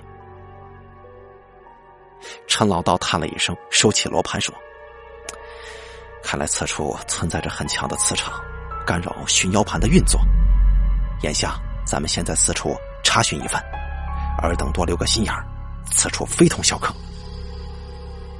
陈老道写了几张符给我们防身。接着带头亦步亦趋的往前走，这个地方怪异的很，我们不敢跟陈老道离得太远，紧紧的跟在他的身后，不时的朝两旁看去。这座无名小镇的设计非常简单，有一条主街道，主街道两旁全部都是民宅以及店家，加起来大约有五六十间，家家户户中间都有那条防火小巷。整个小镇呈“飞”字形，是非的“非”。而主街道尽头是一家医院，是这座无名小镇里面最大的建筑物。我们走在街道上，越走越是心惊胆战。原因没别的，就是这座无名小镇太他妈诡异了。抬眼看去，街道两旁的民宅店家屋檐之下都挂着白灯笼。这可是办丧事的记号啊！而且无一例外，这些人家全部都是大门敞开，家里头布置成灵堂的样子，有的甚至都摆上了遗照，还有许多的纸人、纸屋、纸莲花。一路走过去，我们被那些屋里头的遗照看的是遍体发汗，就像是跑进了他们的地盘。在众多亡者的环视之下，我们是硬着头皮往医院里走。哎呀，这这太诡异了！为什么家家户户都摆灵堂呢？难道每间屋子里的往生者都是同一天死的吗？贝贝脸色铁青的一张脸。这一路走下来，每个遗照上的死者，男女老幼都有，而且从灵堂上堆积的灰尘来看，已经有许多年头了。这灵堂摆了以后就没再收拾过，也不知道当初发生了什么事儿。这个，呃，这可得要问老陈了，毕竟这种事儿太怪异了。我也，话说到一半，我往旁边的民宅看，正好跟灵堂上的遗照对了眼了。就这一眼，我立刻摔在地上，手指着民宅里的遗照发抖。下半句话怎么也说不出来。众人往我手指的方向看过去，脸色也是唰的一声惨白，就连一向沉稳的陈老道，他额头上也流下了一滴汗来。那间民宅里灵堂上的遗照是一张黑白照片，这画质虽然低劣，却还是能够辨识出死者的面容。这个面容是。我们在无名小镇外见到的那个老妇人，一时之间我们说不出任何话来。遗照里的老妇人感觉更像是在看着我们，更像是在叫我们赶快走。陈老道把我扶起，苦着一张脸说：“哎呀，真是惭愧呀！贫道早该发现那是老妇的亡魂。若是发现的早的话，或许还能从他的口中探知此地的秘密呢。”这么说，咱们当时看到的，那个那个妇人是鬼吗？肯定不是活人呐，要不然怎么会有遗照呢？根本就是一模一样嘛！燕婷掏了一根烟给我压惊，深吸了几口之后，我觉得有点困顿，看了看手表，时间已经快下午六点了。我提议说：“这个地方古怪的很，咱们这样横冲直撞的走也不是办法。”不如请老陈找一个相对安全的地方休息一下，讨论个对策什么的，也强过咱们这样毫无准备的乱走吧？怎么样？我这个提议立刻得到众人的支持。一来，我跟燕婷、贝贝根本就没睡几个小时，接着又是一路的惊吓不断与长途跋涉，精神跟体力早已到达临界点。再来就是这个无名小镇处处透着诡异，在没仔细思考出对策之前，贸然行动，实在是过于危险了。陈老道带着我们回到了小镇的入口处，众人席地而坐，讨论了几句。燕婷跟贝贝再也支撑不住，先后倒地睡去。这个时候，四周逐渐变暗，月亮高高升起，皎洁的月光把街道照得明亮异常，有什么风吹草动都一览无遗。陈老道点了点头，说：“这样也好，省去了生活照明的麻烦。”我困到不行，本想躺在地上睡他一个爽的，但想到这样似乎对陈老道也太过意不去了，就一股脑的抽烟提神。老陈，以你的经验来看，这座无名小镇到底有什么邪物呀？这难说了，但是听说尔等在东岳庙写下了生辰八字，才有如此遭遇。这个线索来看，敢假借正神的名义勾魂。此妖道的道行特别深了，前所未见呢。陈老道看着街道尽头，听了陈老道的这番话之后，我突然想起社区刘先生死去的那晚，朱伟说在监控器里面确实看到了鬼差，而我床边出现脚尾饭的那晚，则是看见披麻戴孝的怪人抬着棺材走出社区大门。从时间点上推算，老王也是那天晚上去世的。看来那群人抬的棺材里头装的，正是老王啊。如果要说老王与刘先生的共同点，或许就是他们都曾经去过那座庙，更在那里留下了自己的生辰八字，这才会有这诡异的鬼差索命。我正想问陈老道有没有什么对策。我突然发现，本来把街道照得透亮的月光正在逐渐暗淡。我下意识的抬头往天上看，只见月亮像是被蚕食的桑叶，正一点点的消失不见。我内心一震，这这也太巧了吧！这难得一见的月全食，居然发生在今夜呢！一见这情形，陈老道脸色当时就变了，大惊失色的开口说：“天狗吞月，菩萨闭眼，这可是劫难呢！”看了陈老道的神色，我就知道大事不妙了，急忙问道：“什么？老陈，你说的白话一点行不行？”陈老道看着只剩下一丁点的弦月，面无血色的说：“我的意思是，如果没有奇迹发生的话，咱们几个……”可能必须得把命交代在这儿了。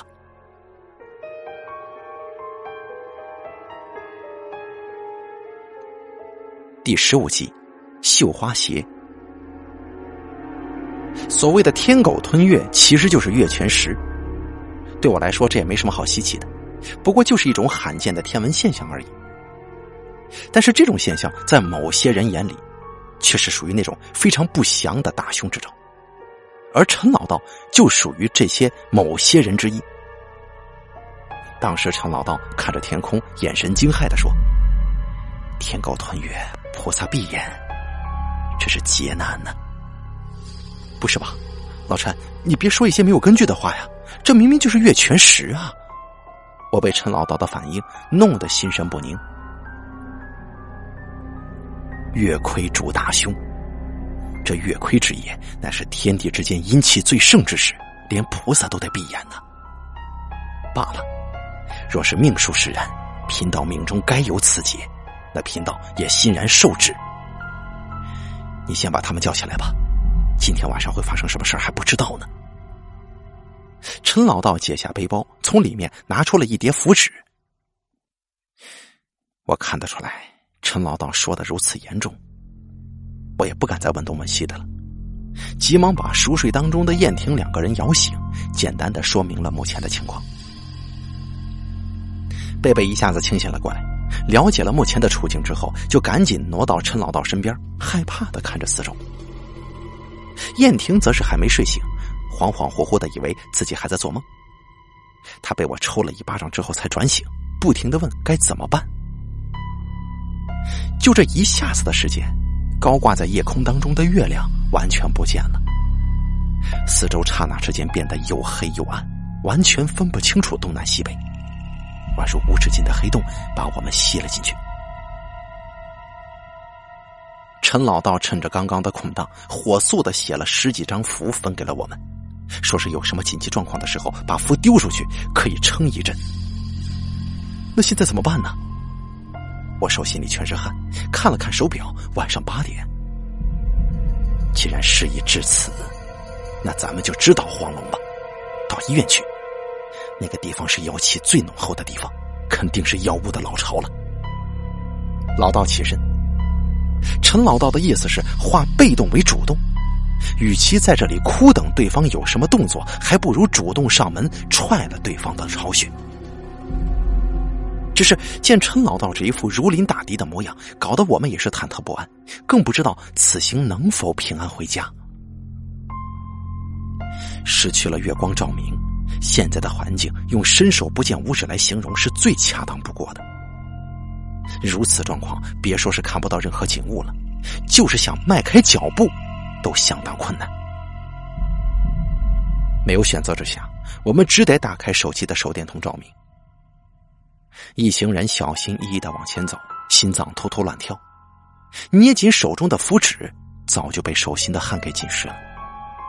我们每走一步都很缓慢，生怕有什么东西会突然冒出来。没走几步，转头看见民宅里的情形之后，我不由得倒抽一口凉气，不自觉的停下脚步，愣住了。其他人也纷纷停下脚步，因为他们都看见了。民宅里的灵堂不知何时已经点上了蜡烛，那幽绿的火苗在烛心上颤动，把灵堂中央的死者遗照，映照的是清晰透亮。第一件是如此，第二件也是这样，一连十几间看过去，这灵堂上都点了白色的蜡烛，而那种蜡烛无法提供大范围的照明，只能把灵堂的周边照亮而已。此刻看起来有一种说不出的诡异之感。我们站在街道中央，背上早已被冷汗湿透了。究竟是谁家把这灵堂上的蜡烛给点着的？我非常肯定，刚刚完全没有见到有任何人出入，而且这里的两排民居、店家起码有五六十间，要逐一点上蜡烛，这也不是简单的事儿吧？或多或少都会发出声响的，可是现在的情形却……燕婷双眼布满血丝，害怕的说：“会不会是屋里的那些纸人他们自己点上的？”虽然知道这是不可能的事但我还是不自觉的往旁边的民宅看过去，但也不知是不是错觉，只见在青绿烛火映照之下。遗照的男人，他的嘴角似乎上扬了，笑了一下。我打了个寒颤，再仔细去看的时候，遗照当中的男人面无表情，木然的看着前方。我不敢再看，急忙回过头来，本想骂几句脏话压压惊的，但是却发现嘴巴抖得厉害，怎么也说不出口。别管了。事到如今，就连贫道也摸不透这个地方了。咱们只管往前走，其他的事情一律不要理会。最后，陈老道开口了。又往前走了几步，右边背背的灯光扫到了一户民宅门前，摆着一样东西。那是一双鞋子，在手电筒灯光的照射之下，我们发现那是一双红色的小鞋。不是那种常见的休闲鞋款，而是古代的绣花鞋。那双绣花鞋整齐的摆在门前，红色的布面上刺绣了很多精致的花卉，并且尺寸极小。我以前在电视上看过，这种鞋有个名字叫三寸金莲，是古代绑小脚的女人在穿的。这间摆着绣花鞋的民宅，下午我们曾经经过过，当时门前并没有出现这双鞋子，可是现在呀，却莫名其妙的出现在门前了。而且看它摆放的位置，就像是在等着谁来穿一样。摆这个鞋子的民宅里的灵堂遗照上，出现的也是个女人，这年纪看上去相当轻，应该不超过三十岁。遗照里的她一脸哀怨，似乎不甘心自己这么年轻就过世了。而从我们站立的角度看去，遗照当中的女子好像也在看着我们。用她那怨恨的眼神，快快走吧！妈的，我被他看得冷汗直流啊！那双眼，这眼神太哀怨了吧！我挪动颤抖的双腿，移开遗照的视线范围。众人本来要离开的，却突然听见身后传来沉闷的脚步声，一声接着一声的，步伐极慢，似乎正在朝我们走过来。我们的头皮一下子麻了，双腿就像是灌了铅一般的沉重，想跑跑不动，更没有勇气回头去看。谁呀？陈老道大喝一声，唰的转头，然后陈老道也没了声响，感觉像是被身后脚步声的主人给吓到了，呆呆的看着漆黑无比身后的街道。这个时候，脚步声越来越近了。已经到了我们的身旁，我们连大气也不敢喘，面如死灰的看着前方。也不知道这阵脚步声是谁发出的，这万一真的是鬼的话，那这次可无法幸免了。终于，脚步声停了，我们前方出现了一个女人的背影，看上去很熟悉，但是一时之间又记不起来她是谁。啊，是文豪他女朋友，贝贝最先反应了过来。对呀，是文豪他女朋友。难怪我觉得怎么这么眼熟呢？我内心激动，就想上前问他这几天来的遭遇，以及其他两个人的下落。可是刚跨出一步，我就被陈老道紧紧的抓着。别去，这女娃子的魂被抽了，别贸然动她，否则后果不堪设想。陈老道在我耳边说道：“妈的，老陈，你说什么呢？什么魂被抽了？”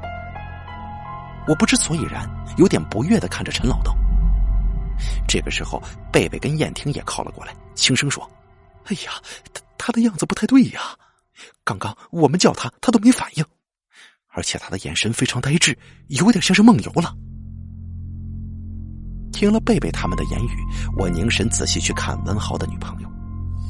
只见他站在那双绣花鞋前面，动也不动，呆呆的看着街道的深处，就像是失去灵魂的傀儡。先别动他，先看他有没有动作，再做打算。陈老道轻声说。就在这个时候，一直呆呆的站着的文豪女友有了反应。他弯下腰，脱下了自己脚上的帆布鞋，接着把脚套进了绣花鞋里。但是这绣花鞋太小了，他有一半的脚掌都露在外头。他像是没感觉一样，硬是套着小巧的绣花红鞋往街道的尽头走。我们眼神交汇，偷偷的跟在文豪女友的身后。既然不能打草惊蛇，那跟踪就是唯一的方法了。而且能否找到其他两个人的下落，他是至关重要。文豪的女友走的是一条直线，看他去的方向，应该是要进到街道尽头的医院的。陈老道说那里妖气冲天，是妖物的巢穴，也不知道是什么样的妖物啊，居然把文豪的女友搞成这副行尸走肉的样子。突然，一旁的某户民宅里面传来“咚”的一声响，有点像是木材一类的东西掉到地上的声音。我们互相看了一下，脸上都是不解的表情，但是心里隐隐觉得这声响可不是好兆头啊，可能有事情要发生了。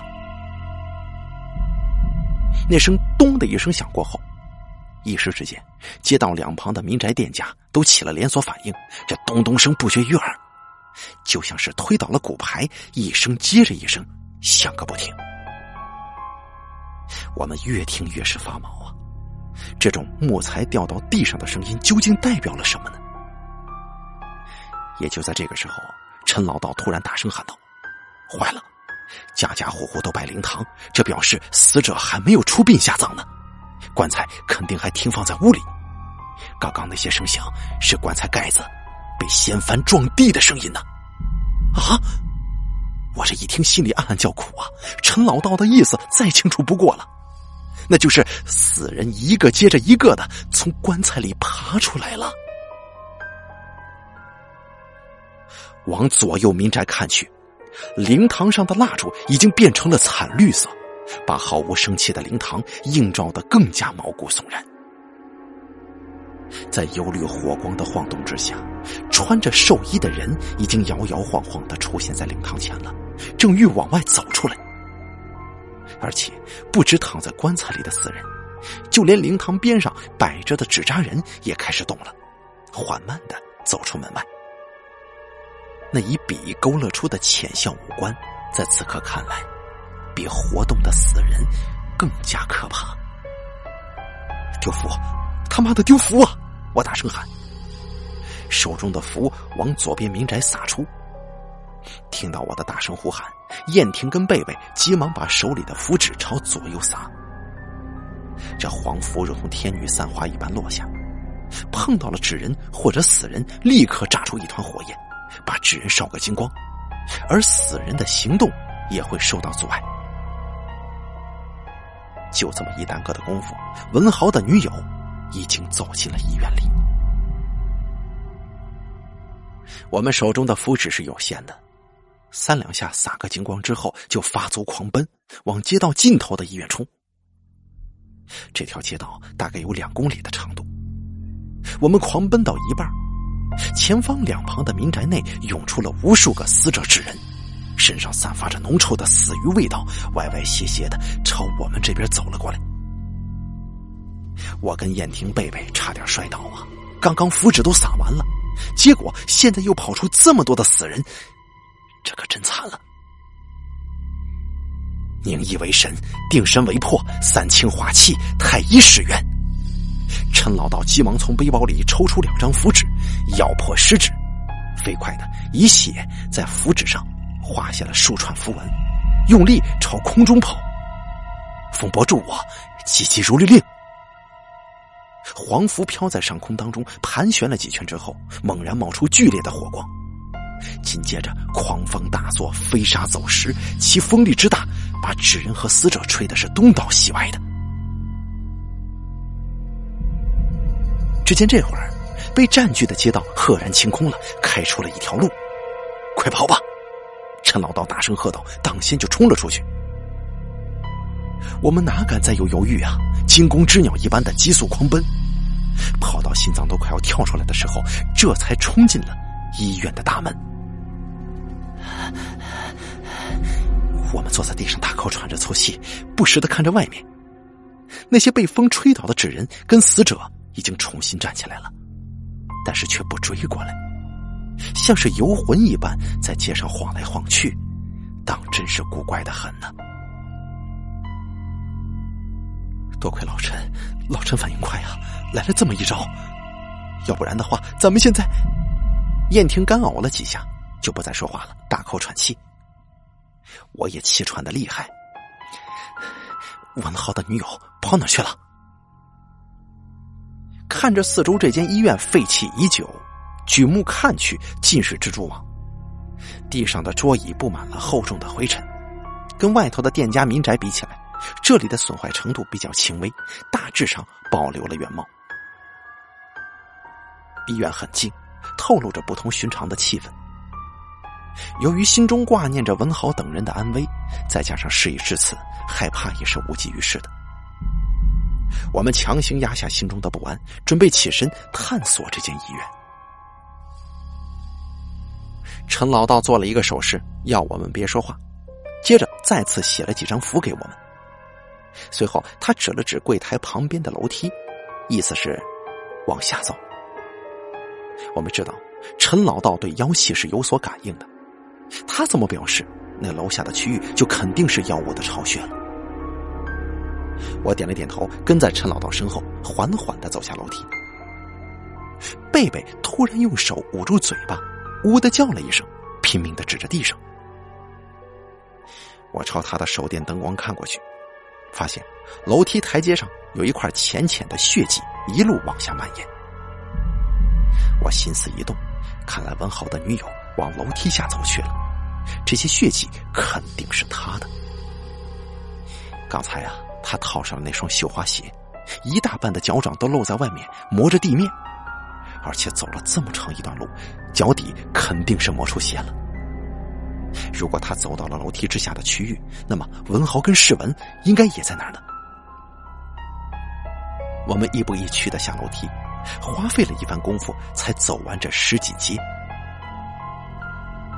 楼梯下是个地下室，空间极大，黑压压的，目不见物，空气当中弥漫着压抑的气息，令人有些喘不过气来。我们把灯光往地上照，顺着血迹一路前行。最后来到了一堵一人多高的铁门前面，这铁门上满是锈迹斑斑，而且没有锁，开了一道小缝，从缝隙当中传来一阵阵恶心的气味，那味道臭得很。我们急忙捂住口鼻，却也免不了干呕几声。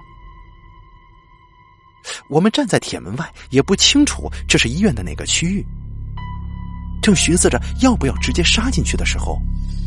手中的灯光在一晃之间，我瞄到铁门上方有几个字，我就把手举高往上面照。妈的，这个地方！我这一照，急忙退后了几步。铁门上嵌着一块铁牌，同样也锈到不行。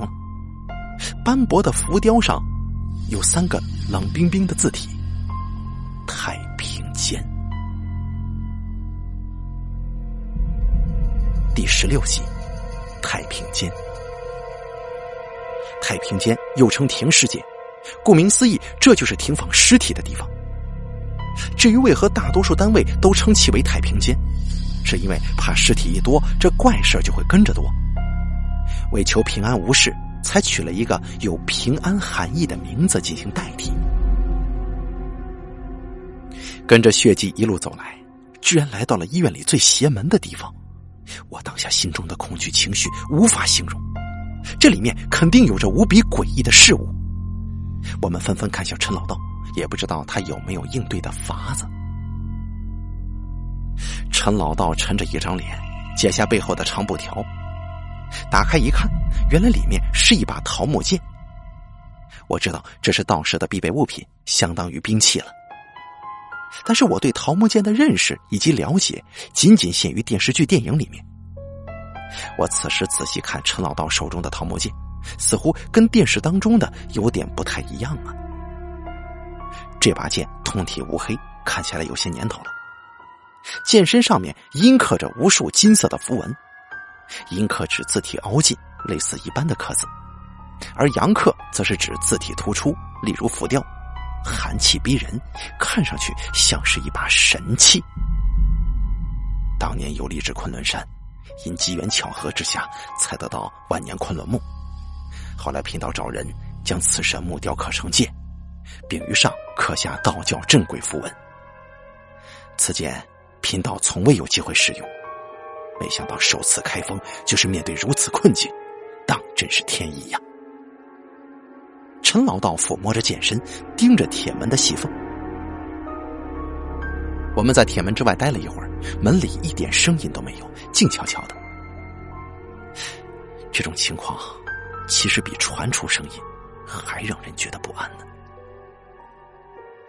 陈老道轻轻的吸了一口气，左手捏了三张符，右手提着昆仑剑，猫着腰，轻轻的移步到了铁门前。我们跟在他身后，放轻脚步，靠近铁门，往门缝里看。除了时不时飘出的恶臭味道之外，里面黑压压的，什么也看不见。你们别离我太远了。陈老道转头看着我们，我们咽了咽口水，点了点头，抓着符纸的手不受控制的颤抖。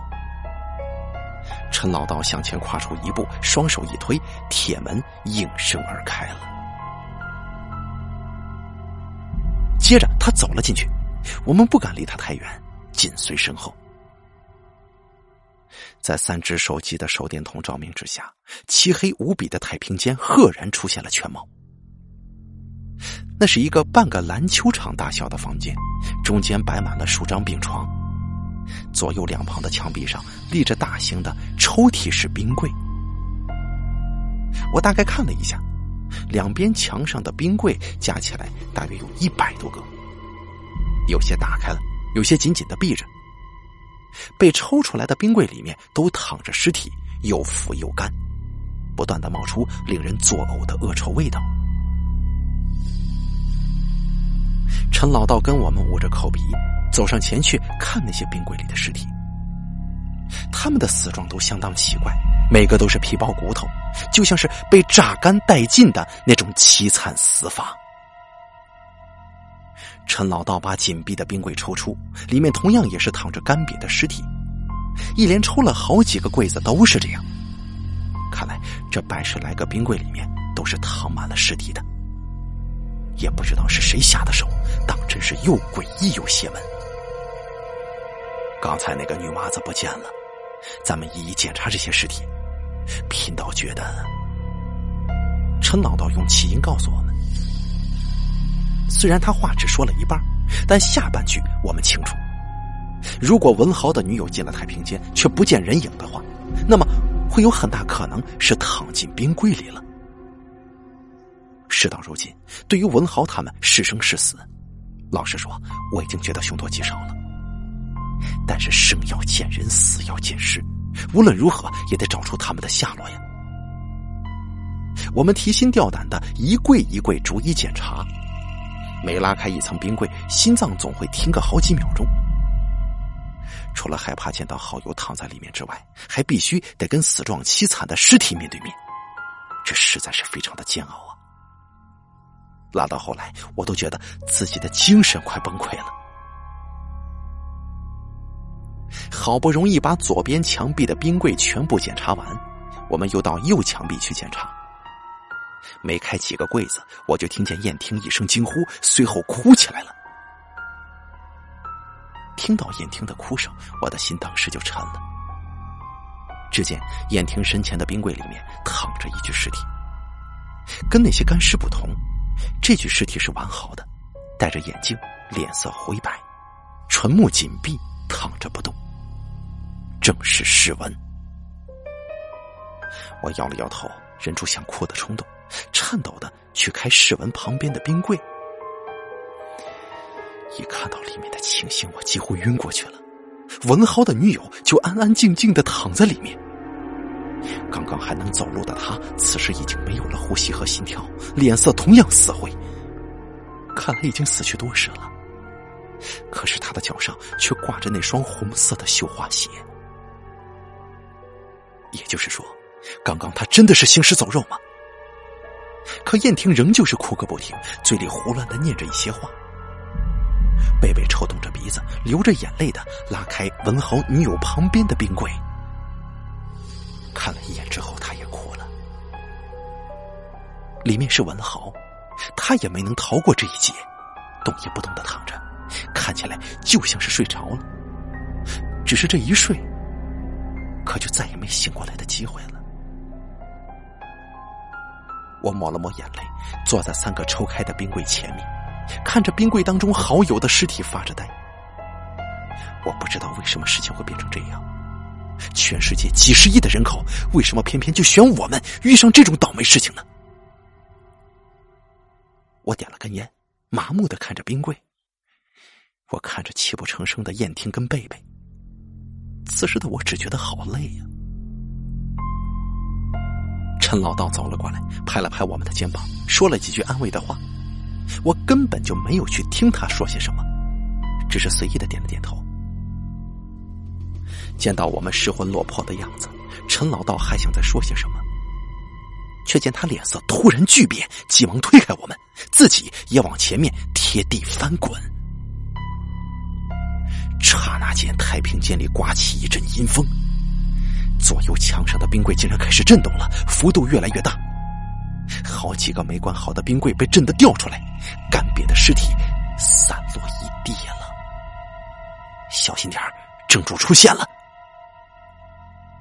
那阵阴风无法捉摸，在太平间里呼呼狂响，中间的病床被扫得东倒西歪，冰柜也无法幸免，纷纷的滑出主体，重重的摔落在地上。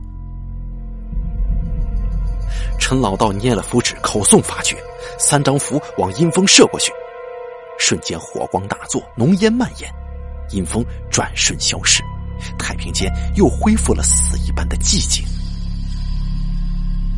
虽然阴风是止住了，但是陈老道丝毫没有掉以轻心，紧握木剑，警惕的看着渐渐散去的烟雾。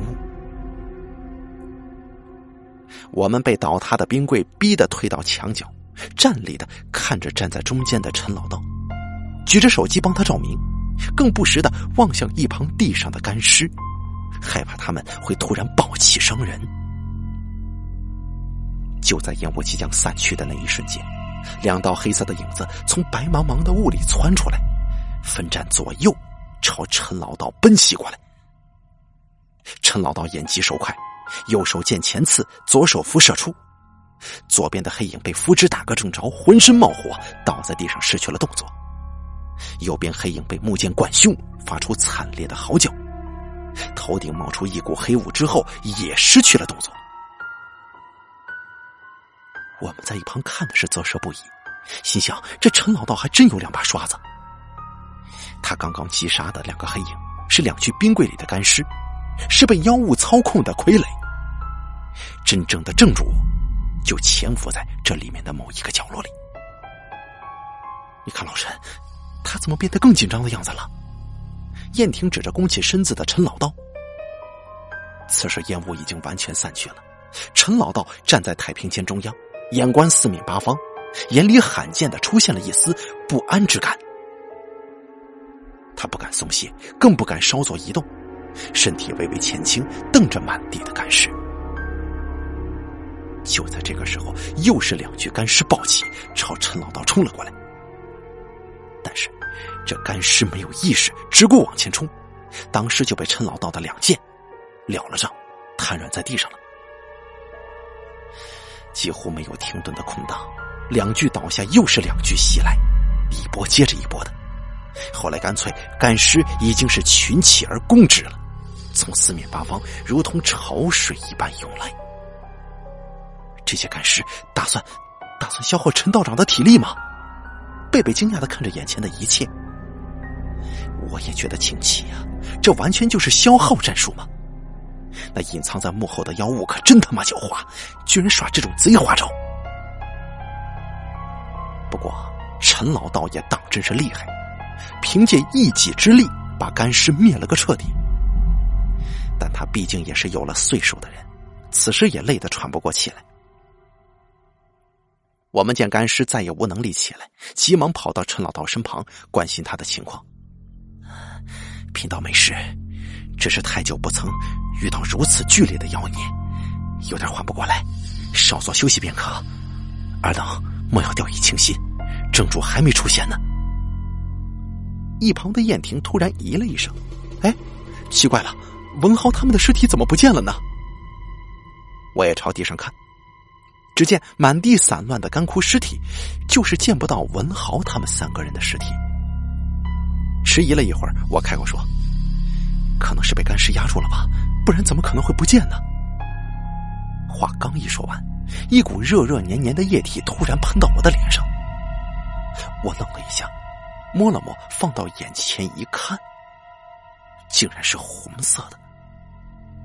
我当时就傻住了，视线再往前看去的时候，我却看到了最不可置信的一幕：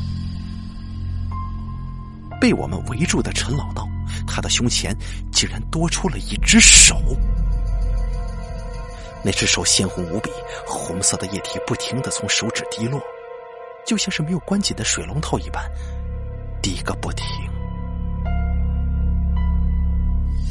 陈老道双眼瞪大，嘴角渗出血丝，看着自己的胸口颤抖。这个时候，陈老道的身后探出了一张脸孔，脸色苍白，面无表情，鼻梁上架着一副眼镜，眼睛后面是浑浊的双眼，木然的看着陈老道的胸口。是是世文，我结结巴巴的喊出那张脸孔的名字。世文对我的叫喊没有反应，他漠然的看着陈老道胸口流出的鲜血，仿佛看得很是入迷，仿佛是在看一件他很有兴趣的事物。到后来，他居然扬起嘴角，浅浅的笑了。这个人肯定不是世文，他到底是谁？是隐藏在幕后的妖物吗？是他占据了世文的尸体吗？随后趁陈老道疲惫的时候。在下毒手，一时间我脑袋混乱无比，完全没了主意。燕婷跟贝贝的脸上也溅满了陈老道的鲜血，同样吓得不知该如何是好。你们快跑！陈老道猛然大喝，倒转右手的木剑，狠狠的往自己身上刺落。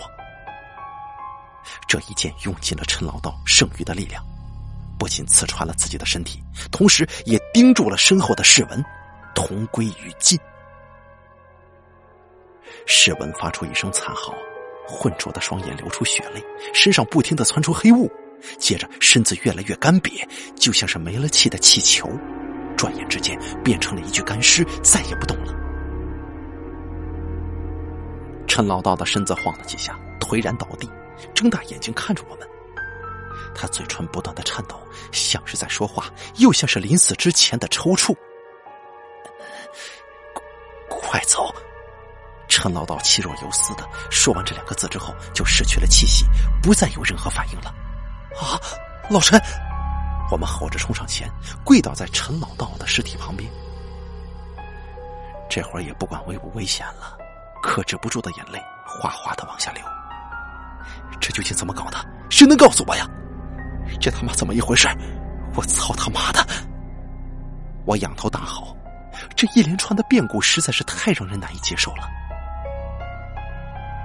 突然的，脚步声响起了，沉闷的一声接着一声，遏制了我们的哭声，回荡在太平间里。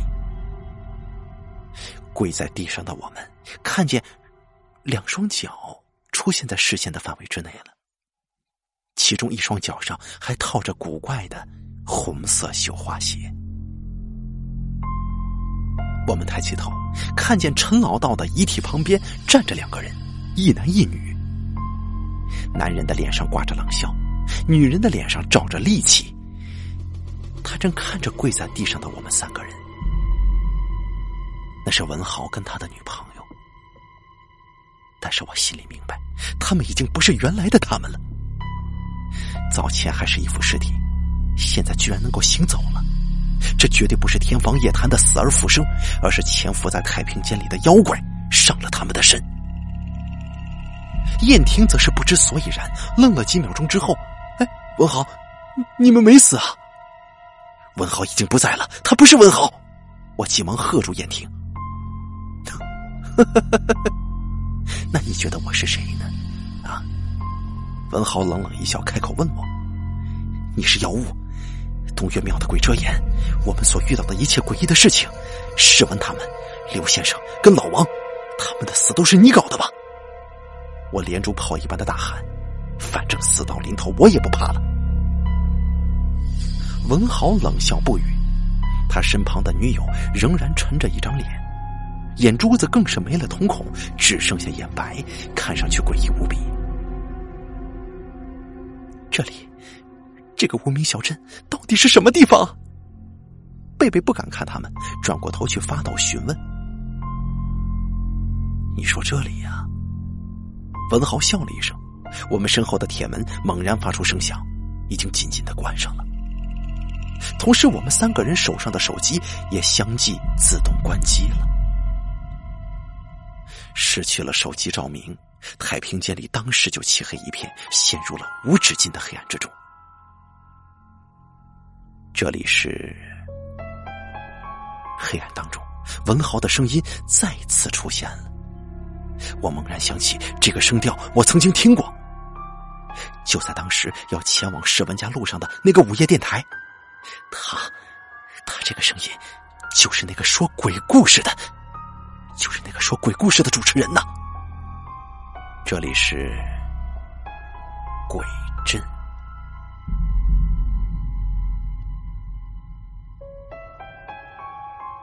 好了，鬼镇的下集演播完毕，本故事全线结束，感谢您的收听。作者蔡耀斌，由大凯为您演播。